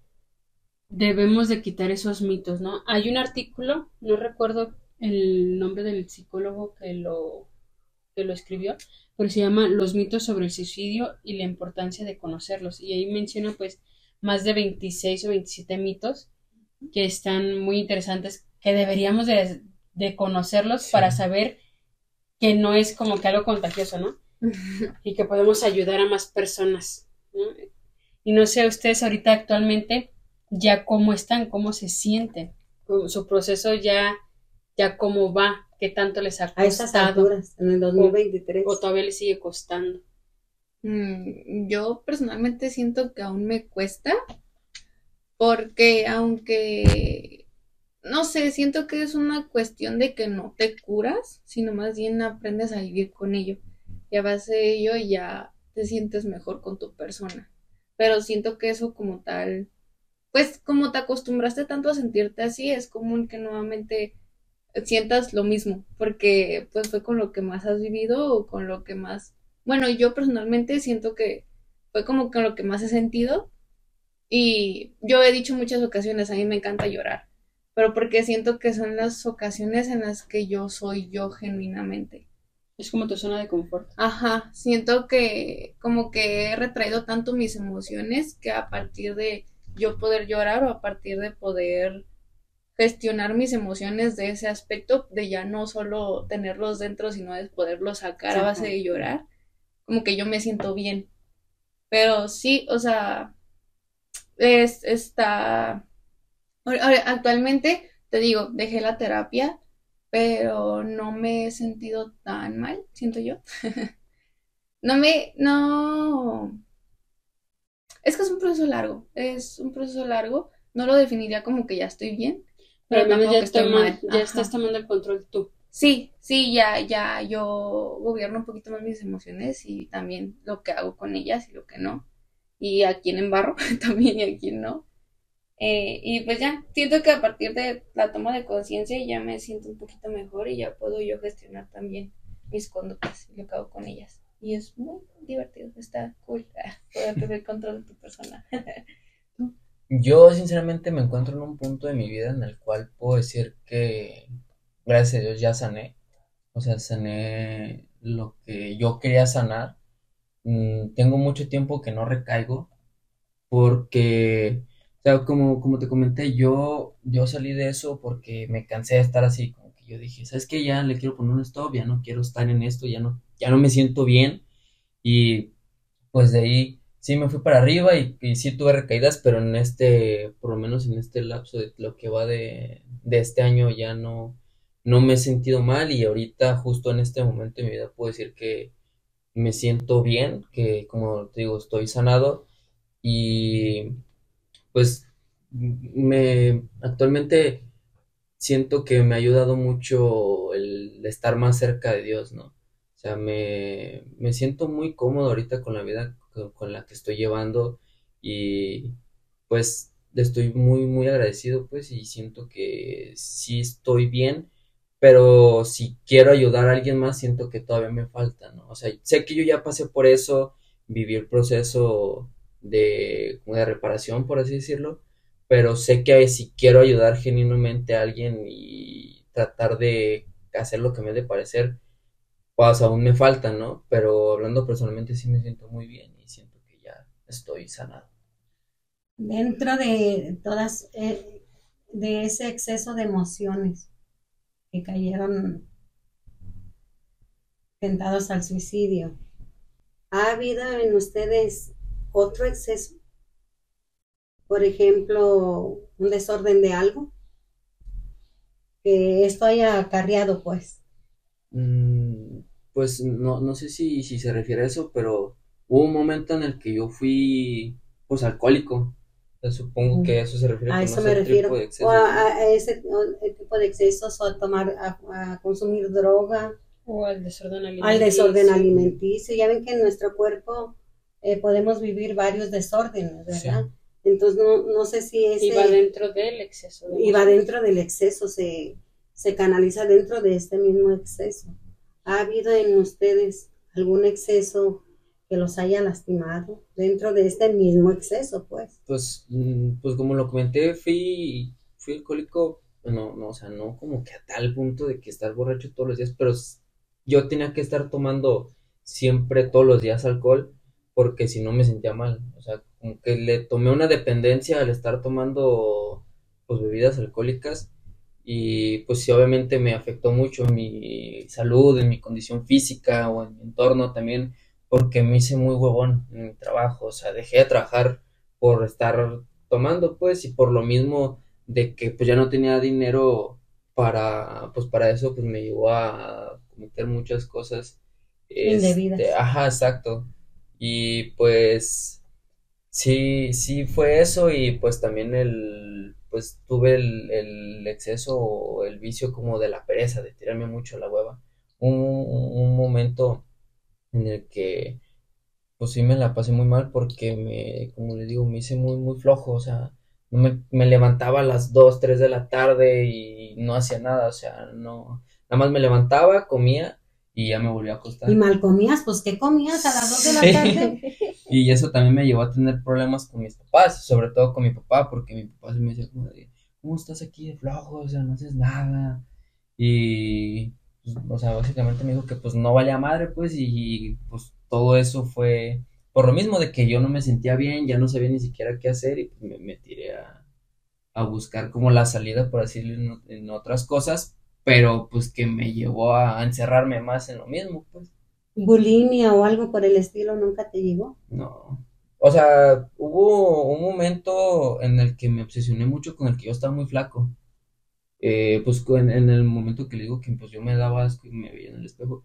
Y pues yo comía mucho, pues. Y, y pues sí me dan ganas de vomitar, pero pues yo decía, o sea, ¿de qué te va a servir vomitar si no? Si, si se supone que quieres estar más, más, más más llenito, ajá. O sea, ¿de qué te va a servir vomitar? Y pues no, no vomitaba, pero sí como que me hice adicto a también a estar comiendo mucho todo el tiempo, pues. Pero, pues también es un, o sea, es un desorden Sí, es alimenticio, un, yo, ¿no? desorden alimenticio. Pero, pues sí, de Lo pudiste controlar ya. sí. Ahorita también como un chorro, pero porque, pues ahora sí ya, Vas al gym. ajá, Ya, voy- ya vale la pena. Sí, ya estoy en volumen, vaya. Isela, Ay, pues yo sí, sí, eh, tuve un, ay, es que son fibras sensibles. Tuve un diagnóstico de anorexia y principios de bulimia más o menos como hace, ¿qué será? Dos años. Eh, pues a lo que yo veo actualmente, mi psicóloga me ha como hecho ver que como tal tenía una despersonificación tan grande que yo al tener la dismorfia tan, tan presente, empecé a desconocerme tanto que al mismo tiempo empecé a rechazarme y empecé a ver como, como si este no fuera mi cuerpo, como si no fuera yo la persona que soy, ¿sabe? Entonces, ella nombraba que, por ejemplo, en un intento por reconocerme o por sentir control de mi persona me hacía daño o hacía cosas como contra mi persona y mi salud para sentirme propia, como propia de él, ¿sabe? Entonces sí, había ocasiones en las que quizá aún, es que ese sí es un problema que quizá aún lo tengo un poquito más presente, que ya estoy trabajando en ello, desde, de hecho, hace mucho ya estoy trabajando en eso, pero sí es un problema que tuve muy activo, más en secundaria. En secundaria. No le he hablado esto así como muy... Este, esta parte siento que me da un poquito más vergüenza hablarla con las personas. Más porque es una onda que yo tampoco a veces se comprendo, ¿sabe? Que es más bien un sentimiento que simplemente está ahí. Y que sientes que lo que hay en tu interior está mal. Y dices, pues, ¿cómo lo saco? ¿Cómo lo saco? Y te sientes mal con tu imagen y comes algo y sientes y te sientes tan culpable y luego lo tiras y otra vez es más culpable aún y es un círculo y así estás nomás constantemente.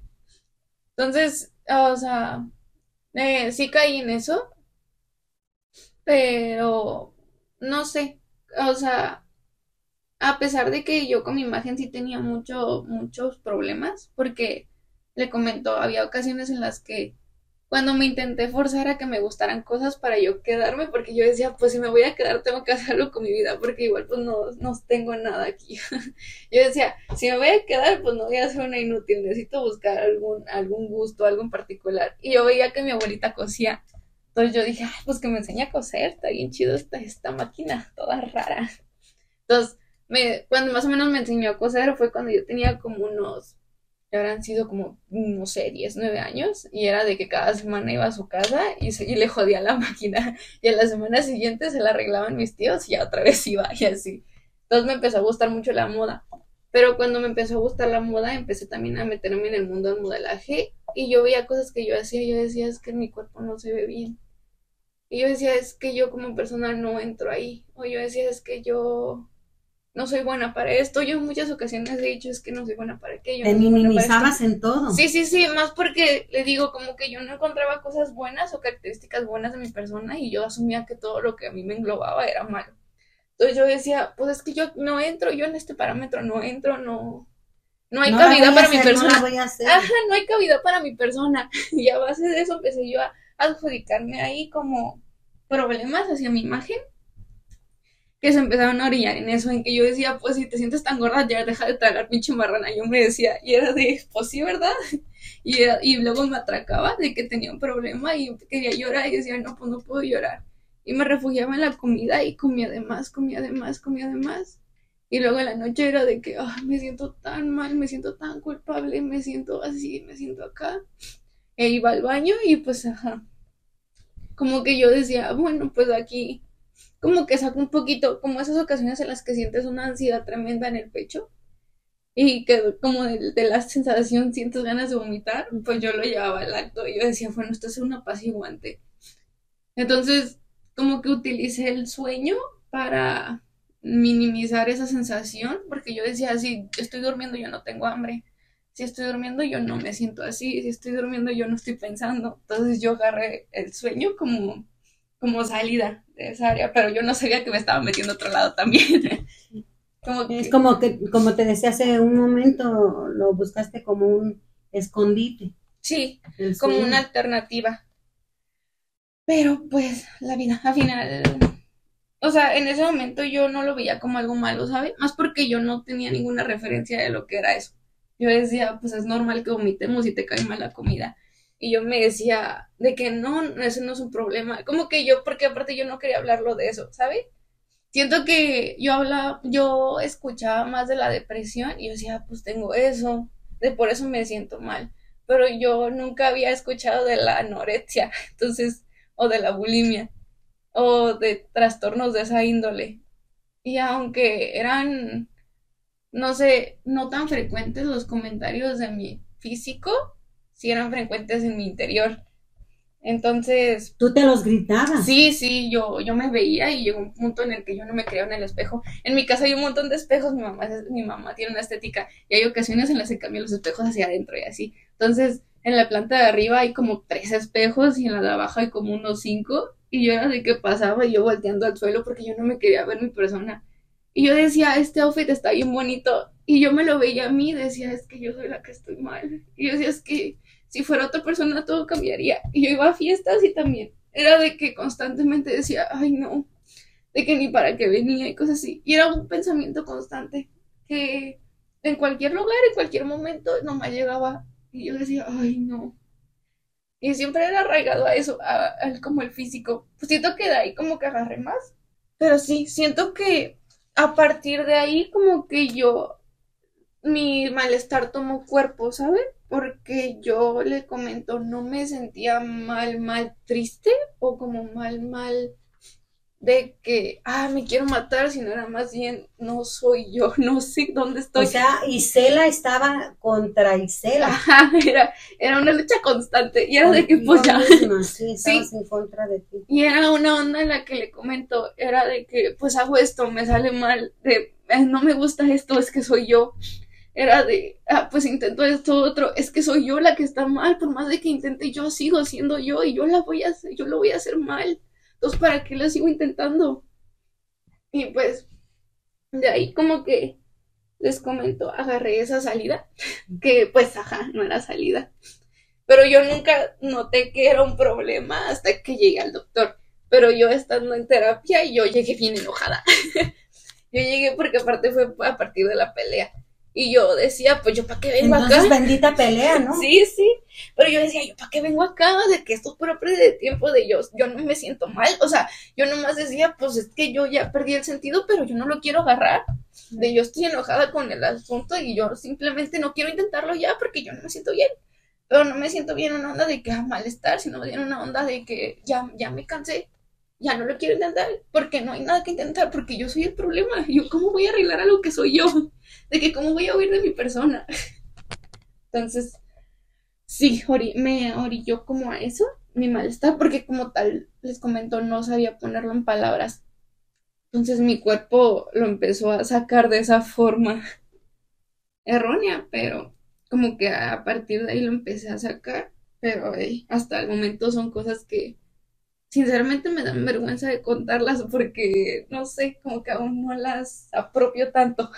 Todavía no las has terminado de procesar. Ajá, siento que hay muchas cosas que yo cuento y que digo, sí fui yo. Pero ya con, a, a estas alturas ya ese proceso ya lo, lo pasaste, lo, lo dominaste o todavía estás dentro de... Eh, eh, de- bueno, pues hace rato que estaba comentando que mi psicóloga me había dicho que es un proceso con el que se aprende a vivir. Me refería a este. Ella nombraba que como tal un trastorno de esa índole no es que te cura, sino más bien aprendes a vivir con él.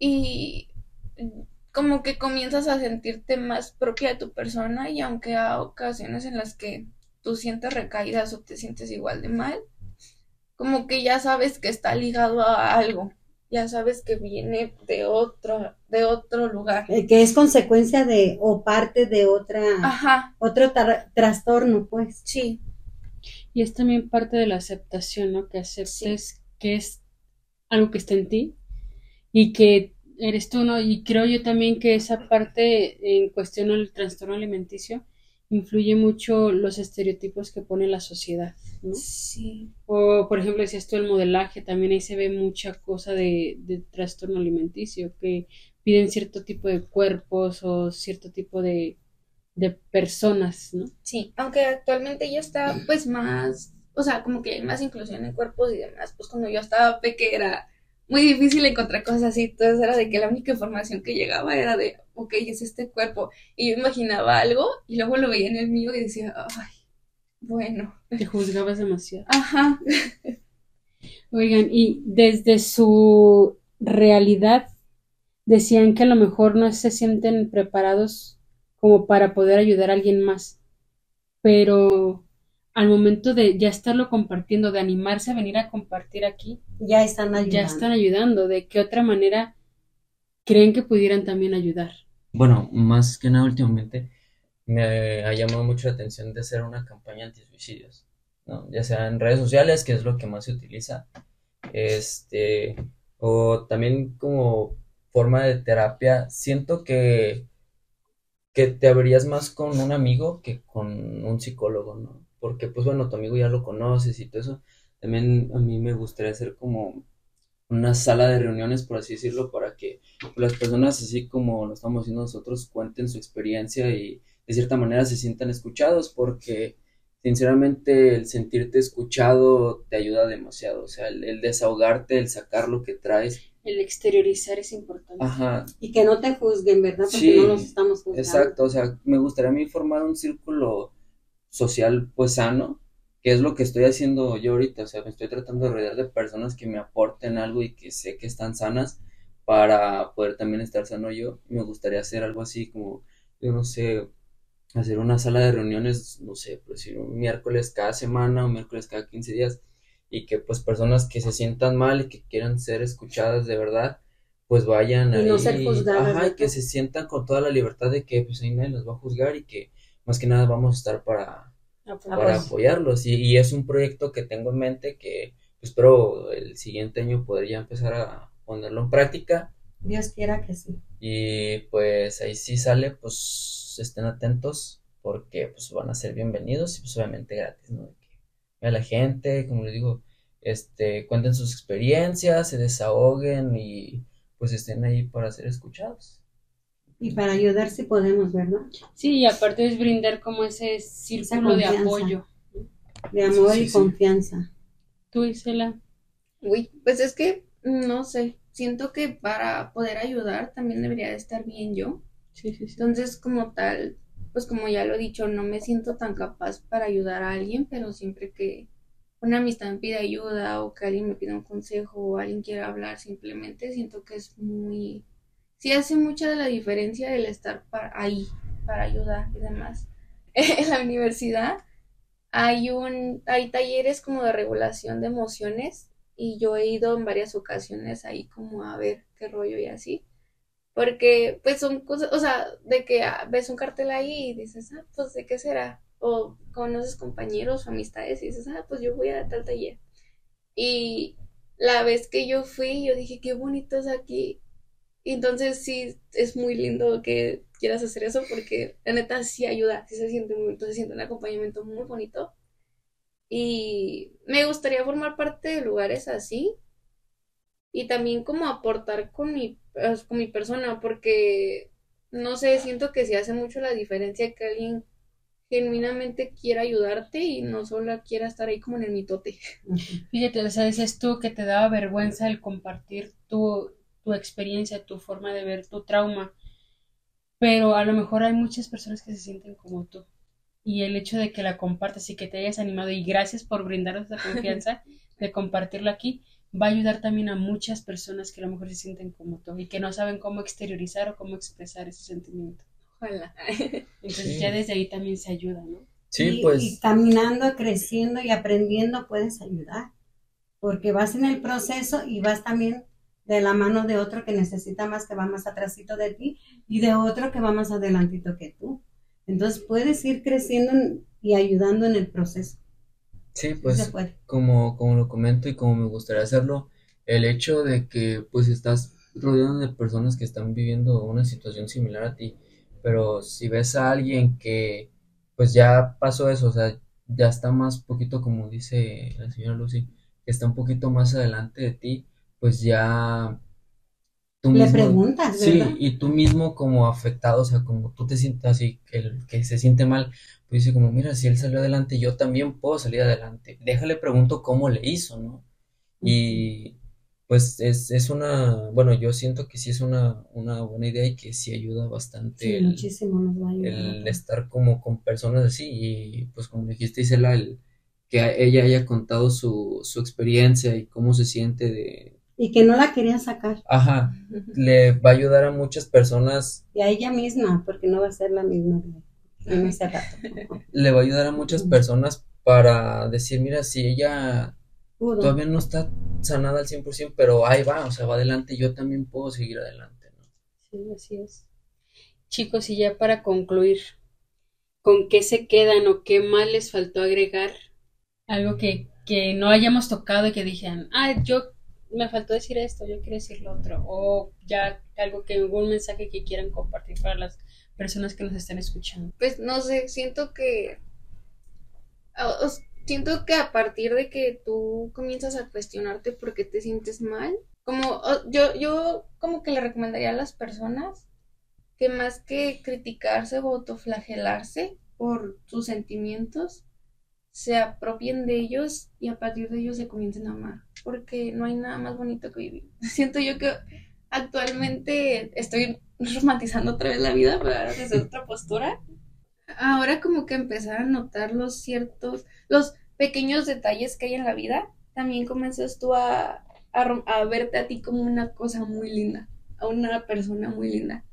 Entonces, yo les diría que no tengan miedo a sentirse mal, no tengan miedo de su persona, porque hay ocasiones en las que nos da un montón de miedo conocernos a nosotros mismos, en las que digo, Ay, es que soy muy mala persona, cuando no, eres un humano, cometes errores, tienes muchas cosas por aprender aún, ah, todos estamos creciendo en esto, nadie nace sabiendo cómo se siente o cómo regular sus emociones. Somos como un niño que aún sigue conociendo el mundo y conociéndote el mundo que eres. Entonces, no te cierres a pedir ayuda, ni tampoco le cierres la oportunidad a alguien a pedírsela. Porque a veces es muy... Sí marca mucho la diferencia el estar para una persona y el decir yo estoy aquí para ti y si sientes que no hay nadie, pues aquí no hay nadie y yo. Y sí, pedir ayuda, principalmente eso, pedir ayuda. Siento que por más de que tú quieras hacer algo por tu persona, si aún sigues inmerso en los pensamientos que tienes y sigues consumiendo las, las mismas cosas que estás consumiendo o sigues moviéndote en el mismo ambiente, nada va a cambiar por más de que lo estés deseando. Por más de que tú le ruegues a Dios y digas, ay, es que ayúdame, no sé qué, pues al final de cuentas tú también te tienes que ayudar y hacerte cargo de tu persona y decir, pues yo soy quien me estoy haciendo, porque al final de cuentas mi persona es mía. ¿Eres tú? Y a base de ella voy a intentar cambiar, porque yo, como ya lo decía anteriormente, lo divertido de saber que tu malestar es tuyo es que justo tú puedes comenzar a cambiarlo. Y también no romper a alguien en el, en el camino, porque también hay muchas personas que lo toman en onda de, ah, te sientes mal, yo me siento peor. Cuando no, no es una batalla, no es, no es de que a quién se siente más mal, en qué momento empezamos a ver el malestar como algo que se desea. Porque justo lo que decíamos, hay personas que intentan adjudicarse malestares o problemas como para hacer más interesante la vida cuando no hay necesidad de ello. O sea, no hay por qué tú difundir que te sientes mal o adjudicarte un malestar hacia tu persona cuando no lo ocupas, no, no es necesario para que tú te sientas interesante. Y tampoco es necesario que tú pisotees a alguien en el camino. A final de cuentas, cuando siento que estoy siendo muy redundante en este punto, pero cuando comienzas a amarte, también comienzas a amar al, al entorno en el que estás y empiezas a ver las cosas buenas que antes tu problema no te las hacía ver o que no podía ver. Que estaba nublado. Sí, justo, estabas nublado. Como hemos estado muchos. ¿Tú, Miguel? Eh, pues yo nomás como que agregar un poquito sobre el tema de que siento que minimizamos a las emociones de los hombres, todos en la sociedad en sí, porque pues es porque está eso de que, ah, pues eres hombre, ¿no? O sea, y yo mismo me lo digo a mí mismo, también no me gusta llorar o como que hacer, o mostrarme triste o débil ante las personas por el, también el miedo de qué dirán, ¿no? Y siento que está mal el hacer menos las emociones de los hombres, o sea, como por ejemplo el decir de que eres hombre no puedes llorar. Y, y pues gracias a eso, pues la tasa de suicidios sube mucho más en los hombres que en, las mujeres, que obviamente, pues, no, no quiero decir que, ah, que porque son menos mujeres es menos importante. No, pero también hay que darle esa importancia que se le debe dar a la salud mental de los hombres, pues, porque siento que no, no se le da la importancia que, que se le debería de dar.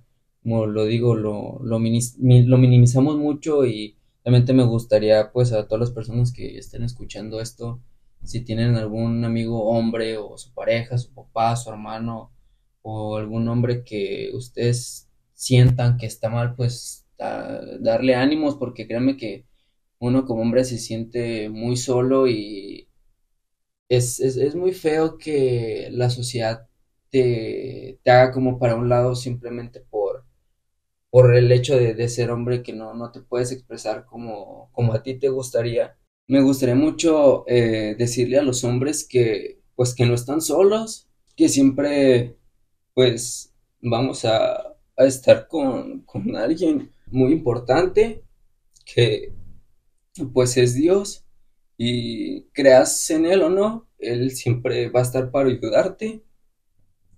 Y pues también en tu círculo de amigos, créeme que al menos uno, si tienes cinco amigos, al menos uno se preocupa por ti Así que, pues solamente quiero decirles que le echen ganas, que no se vayan para abajo, que cumplan sus sueños y sus metas y que créanme que son más importantes de lo que ustedes creen.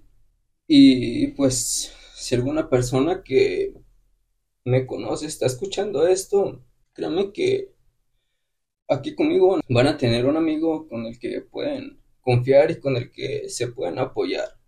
Y que los vas a escuchar.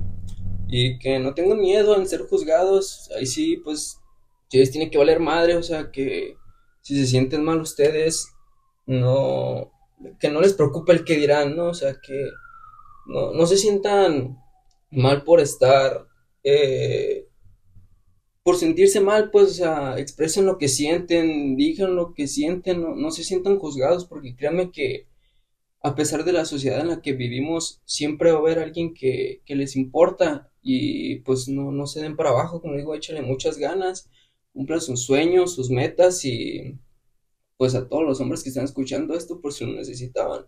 Los quiero mucho, cabrones. Es parte importante de, como lo veníamos diciendo, ¿no? El no minimizar las emociones de nadie. Y el darnos cuenta que todos somos seres humanos y que todos estamos expuestos a pasar por esta situación del suicidio, no porque seas mujer o porque seas hombre, puedes sentir menos o puedes sentir más, ¿no? Que todos sentimos y que todos estamos, tenemos que estar abiertos a escuchar al otro. Decía Gisela, el, el amar tu entorno o el amarte a ti lleva a amar tu entorno y parte de tu entorno es de tu prójimo. Y estar realmente, o interesados en, si vas a preguntarle a alguien, ¿cómo estás? O sea, realmente interesarte y de escucharlo, cómo estás no nada más, ay, hola, ¿cómo estás? Y, ay, sí, sigues en lo tuyo. No, o sea, realmente decir, ok, ¿cómo estás? Y escucharlo. Y si te das cuenta tú de que está pasando por una situación difícil, escuchar. Escuchar y validar sus emociones. Validar que está pasando por un momento que para ti a lo mejor no es grave la situación, pero para él sí o para ella sí es difícil y es ponernos en los zapatos del otro para poder ayudarlo en su proceso. Sí, las emociones son, pues, algo que a todos nos llega, es una conducta que el ser humano tiene y que puede razonar al respecto. Y siento que sí, actualmente las mujeres lo que se nos ha quizá facilitado mucho del hecho de que nunca nos pusieron un alto al sentir quizá porque decían, ah, ese sexo débil o, ah, bueno, deja la chillona, cosas así. Como tal, nunca nos arraigaron tanto a la idea de que, ah, comete tus emociones. Aunque lo tendemos a hacer, a final de cuentas, no es una conducta que te diga la sociedad que tienes que hacerlo, como quizá lo podría hacer los hombres. Exacto. Entonces, sí empatizo mucho con lo que dice Miguel, puesto que yo he visto en muchas ocasiones que los hombres tienden a normalizar su malestar o a aprender a vivir en él y a decir, pues, esto es lo que toca. No, y es que una parte muy importante es ver, desde episodios anteriores lo, hemos estado mirando, platicando, de que tienes tu educación desde tus, tus abuelos o tatarabuelos y van llegando hacia ti. Y esa parte que te dicen, no llores, tú eres un hombre, y un hombre debe de ser bien, ¿qué? Bien machín. Bien machín, ¿verdad? Entonces, y no, es una palabra completamente equivocada, porque un hombre también tiene sentimientos y también puede llorar y debe de llorar cuando lo requiera. Sí. Y no es vergonzoso ni es cosa del otro mundo, es algo muy normal, pero no lo vemos de esa manera, lamentablemente. Es el expresar y exteriorizar las emociones para poder pasar este proceso, ¿no? Sí, siento que también es muy importante hablar de ello porque a partir de eso también tomas conciencia de eso. Siento que normalmente vivimos por vivir y creo que los lo hacen más ellos, lo cual es preocupante. también he notado en ciertas posturas, por ejemplo, incluso en la dualidad que tienen los hombres de perder la virginidad, que a veces romantizan o minimizan mucho el estar con gente mayor, cosas así, y que la misma sociedad te diga, ah, eres un chingón, o ah, es que de que, oh, tú traes a todas muertas, cosas así, a final de cuentas son pensamientos que son tan, tan de antaño que aún se les siguen inculcando a los jóvenes y que solo les generan más problemas. Más conflictos. Ajá, con su persona, cuando solo quieren vivir. Son jóvenes que Ya solo vimos- tienen ganas de vivir. Ya lo vimos muchas veces eso, sí. sí. Sí, o sea, y sí, es, es un problema muy, muy serio en los adultos y que aún en el pueblo yo veo que jóvenes siguen proliferando. O sea, siguen diciéndole a la gente, ah, es que tú andas con muchas, qué chingón. O de, ah, es que a ti te cogió una de, no sé, que te gana cinco años, cosas así. Y es de, güey, es que tú eres un campeón, cosas así. Cuando uh, se me- a mí se me hace una conducta muy extraña que romanticen eso. Y Y que se también- validan con una Ajá. acción que no tiene Ninguna Sí. validez, ningún valor. Sí. O sea, no es como que te hace más persona. Ajá, y que a partir de eso ya te valoran más, o que ya estás en un No, no, estatus no. más, más, Más alto no. ajá, pero pues no, Al final sea, de cuentas somos iguales, ¿verdad? Sí. Hombre y mujer valemos lo mismo. sí, justo eso, hombres y mujeres sentimos igual, quizá lo que nos cambia es la percepción del mundo que nos la han arraigado muchas veces, pero le digo, yo no, no quiero hacer distinción entre hombres y mujeres, quiero invitar a todos a que se amen y que se Así conozcan y que vivan y que la neta, si el mundo está ojete, pues intenta cambiar tú, tu, tu par- la, par- la pequeña parte, o sea, sé la persona amable que tú quisieras encontrarte en la calle. Esa piedrita, ¿verdad? Ajá. que- del mundo que... que- Le puedes hacer que alguien se tropiece o que alguien diga, ay, mira, es un mineral. Ajá. Sí. Pues muchas gracias por haber participado, por haber compartido con nosotros y con los que nos van a escuchar esta experiencia de su vida. ¿Cómo se sintieron? ¿Les gustó o no les gustó? Me encantó. Ay, yo tengo los sentimientos a flor de piel ahorita.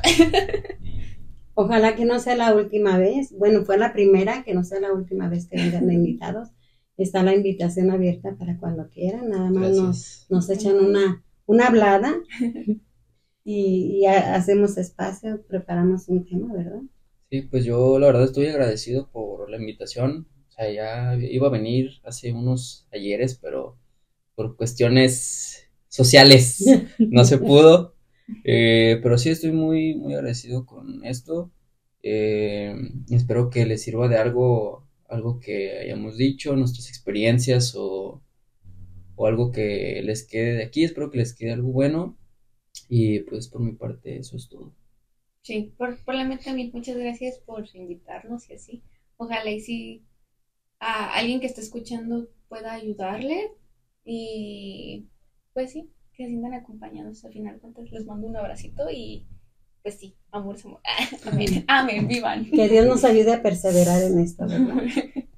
Hasta aquí el episodio de hoy. Les recordamos que tenemos nuestras redes sociales donde nos pueden dejar sus comentarios y siguiéndonos y compartiéndonos para tener más alcance. Instagram, arroba plática entre madre guion bajo e. Facebook, plática entre madre e hija. Nuestra página web, plática e. Recordándoles también pues que nos sigan en Spotify y en Apple Podcasts, dándonos ahí sus comentarios, sus cinco estrellitas, siguiéndonos para tener pues más alcance y poder llegar a más personas y que este mensaje que compartimos con ustedes tenga más alcance. También les dejamos nuestro número de WhatsApp donde nos pueden mandar un mensaje más directo con sugerencias de temas que quisieran que tocáramos, alguna comentarios positivos, críticas constructivas también son bienvenidas. 33 11 71 38 37. A propósito de piedras que chocábamos por ahí, decías. La piedra. El distraído tropezó con ella. El violento la utilizó como proyectil. El emprendedor construyó con ella. El campesino cansado la utilizó de asiento. Para los niños fue un juguete. David mató a Goliat. Y Miguel Ángel sacó la más bella escultura. En todos estos casos, la diferencia no estuvo en la piedra, sino en la persona. No existe piedra en tu camino que no puedas aprovechar para tu propio crecimiento. No es necesario decir todo lo que se piensa. Lo que sí es necesario es pensar todo lo que se dice. Adiós. Gracias.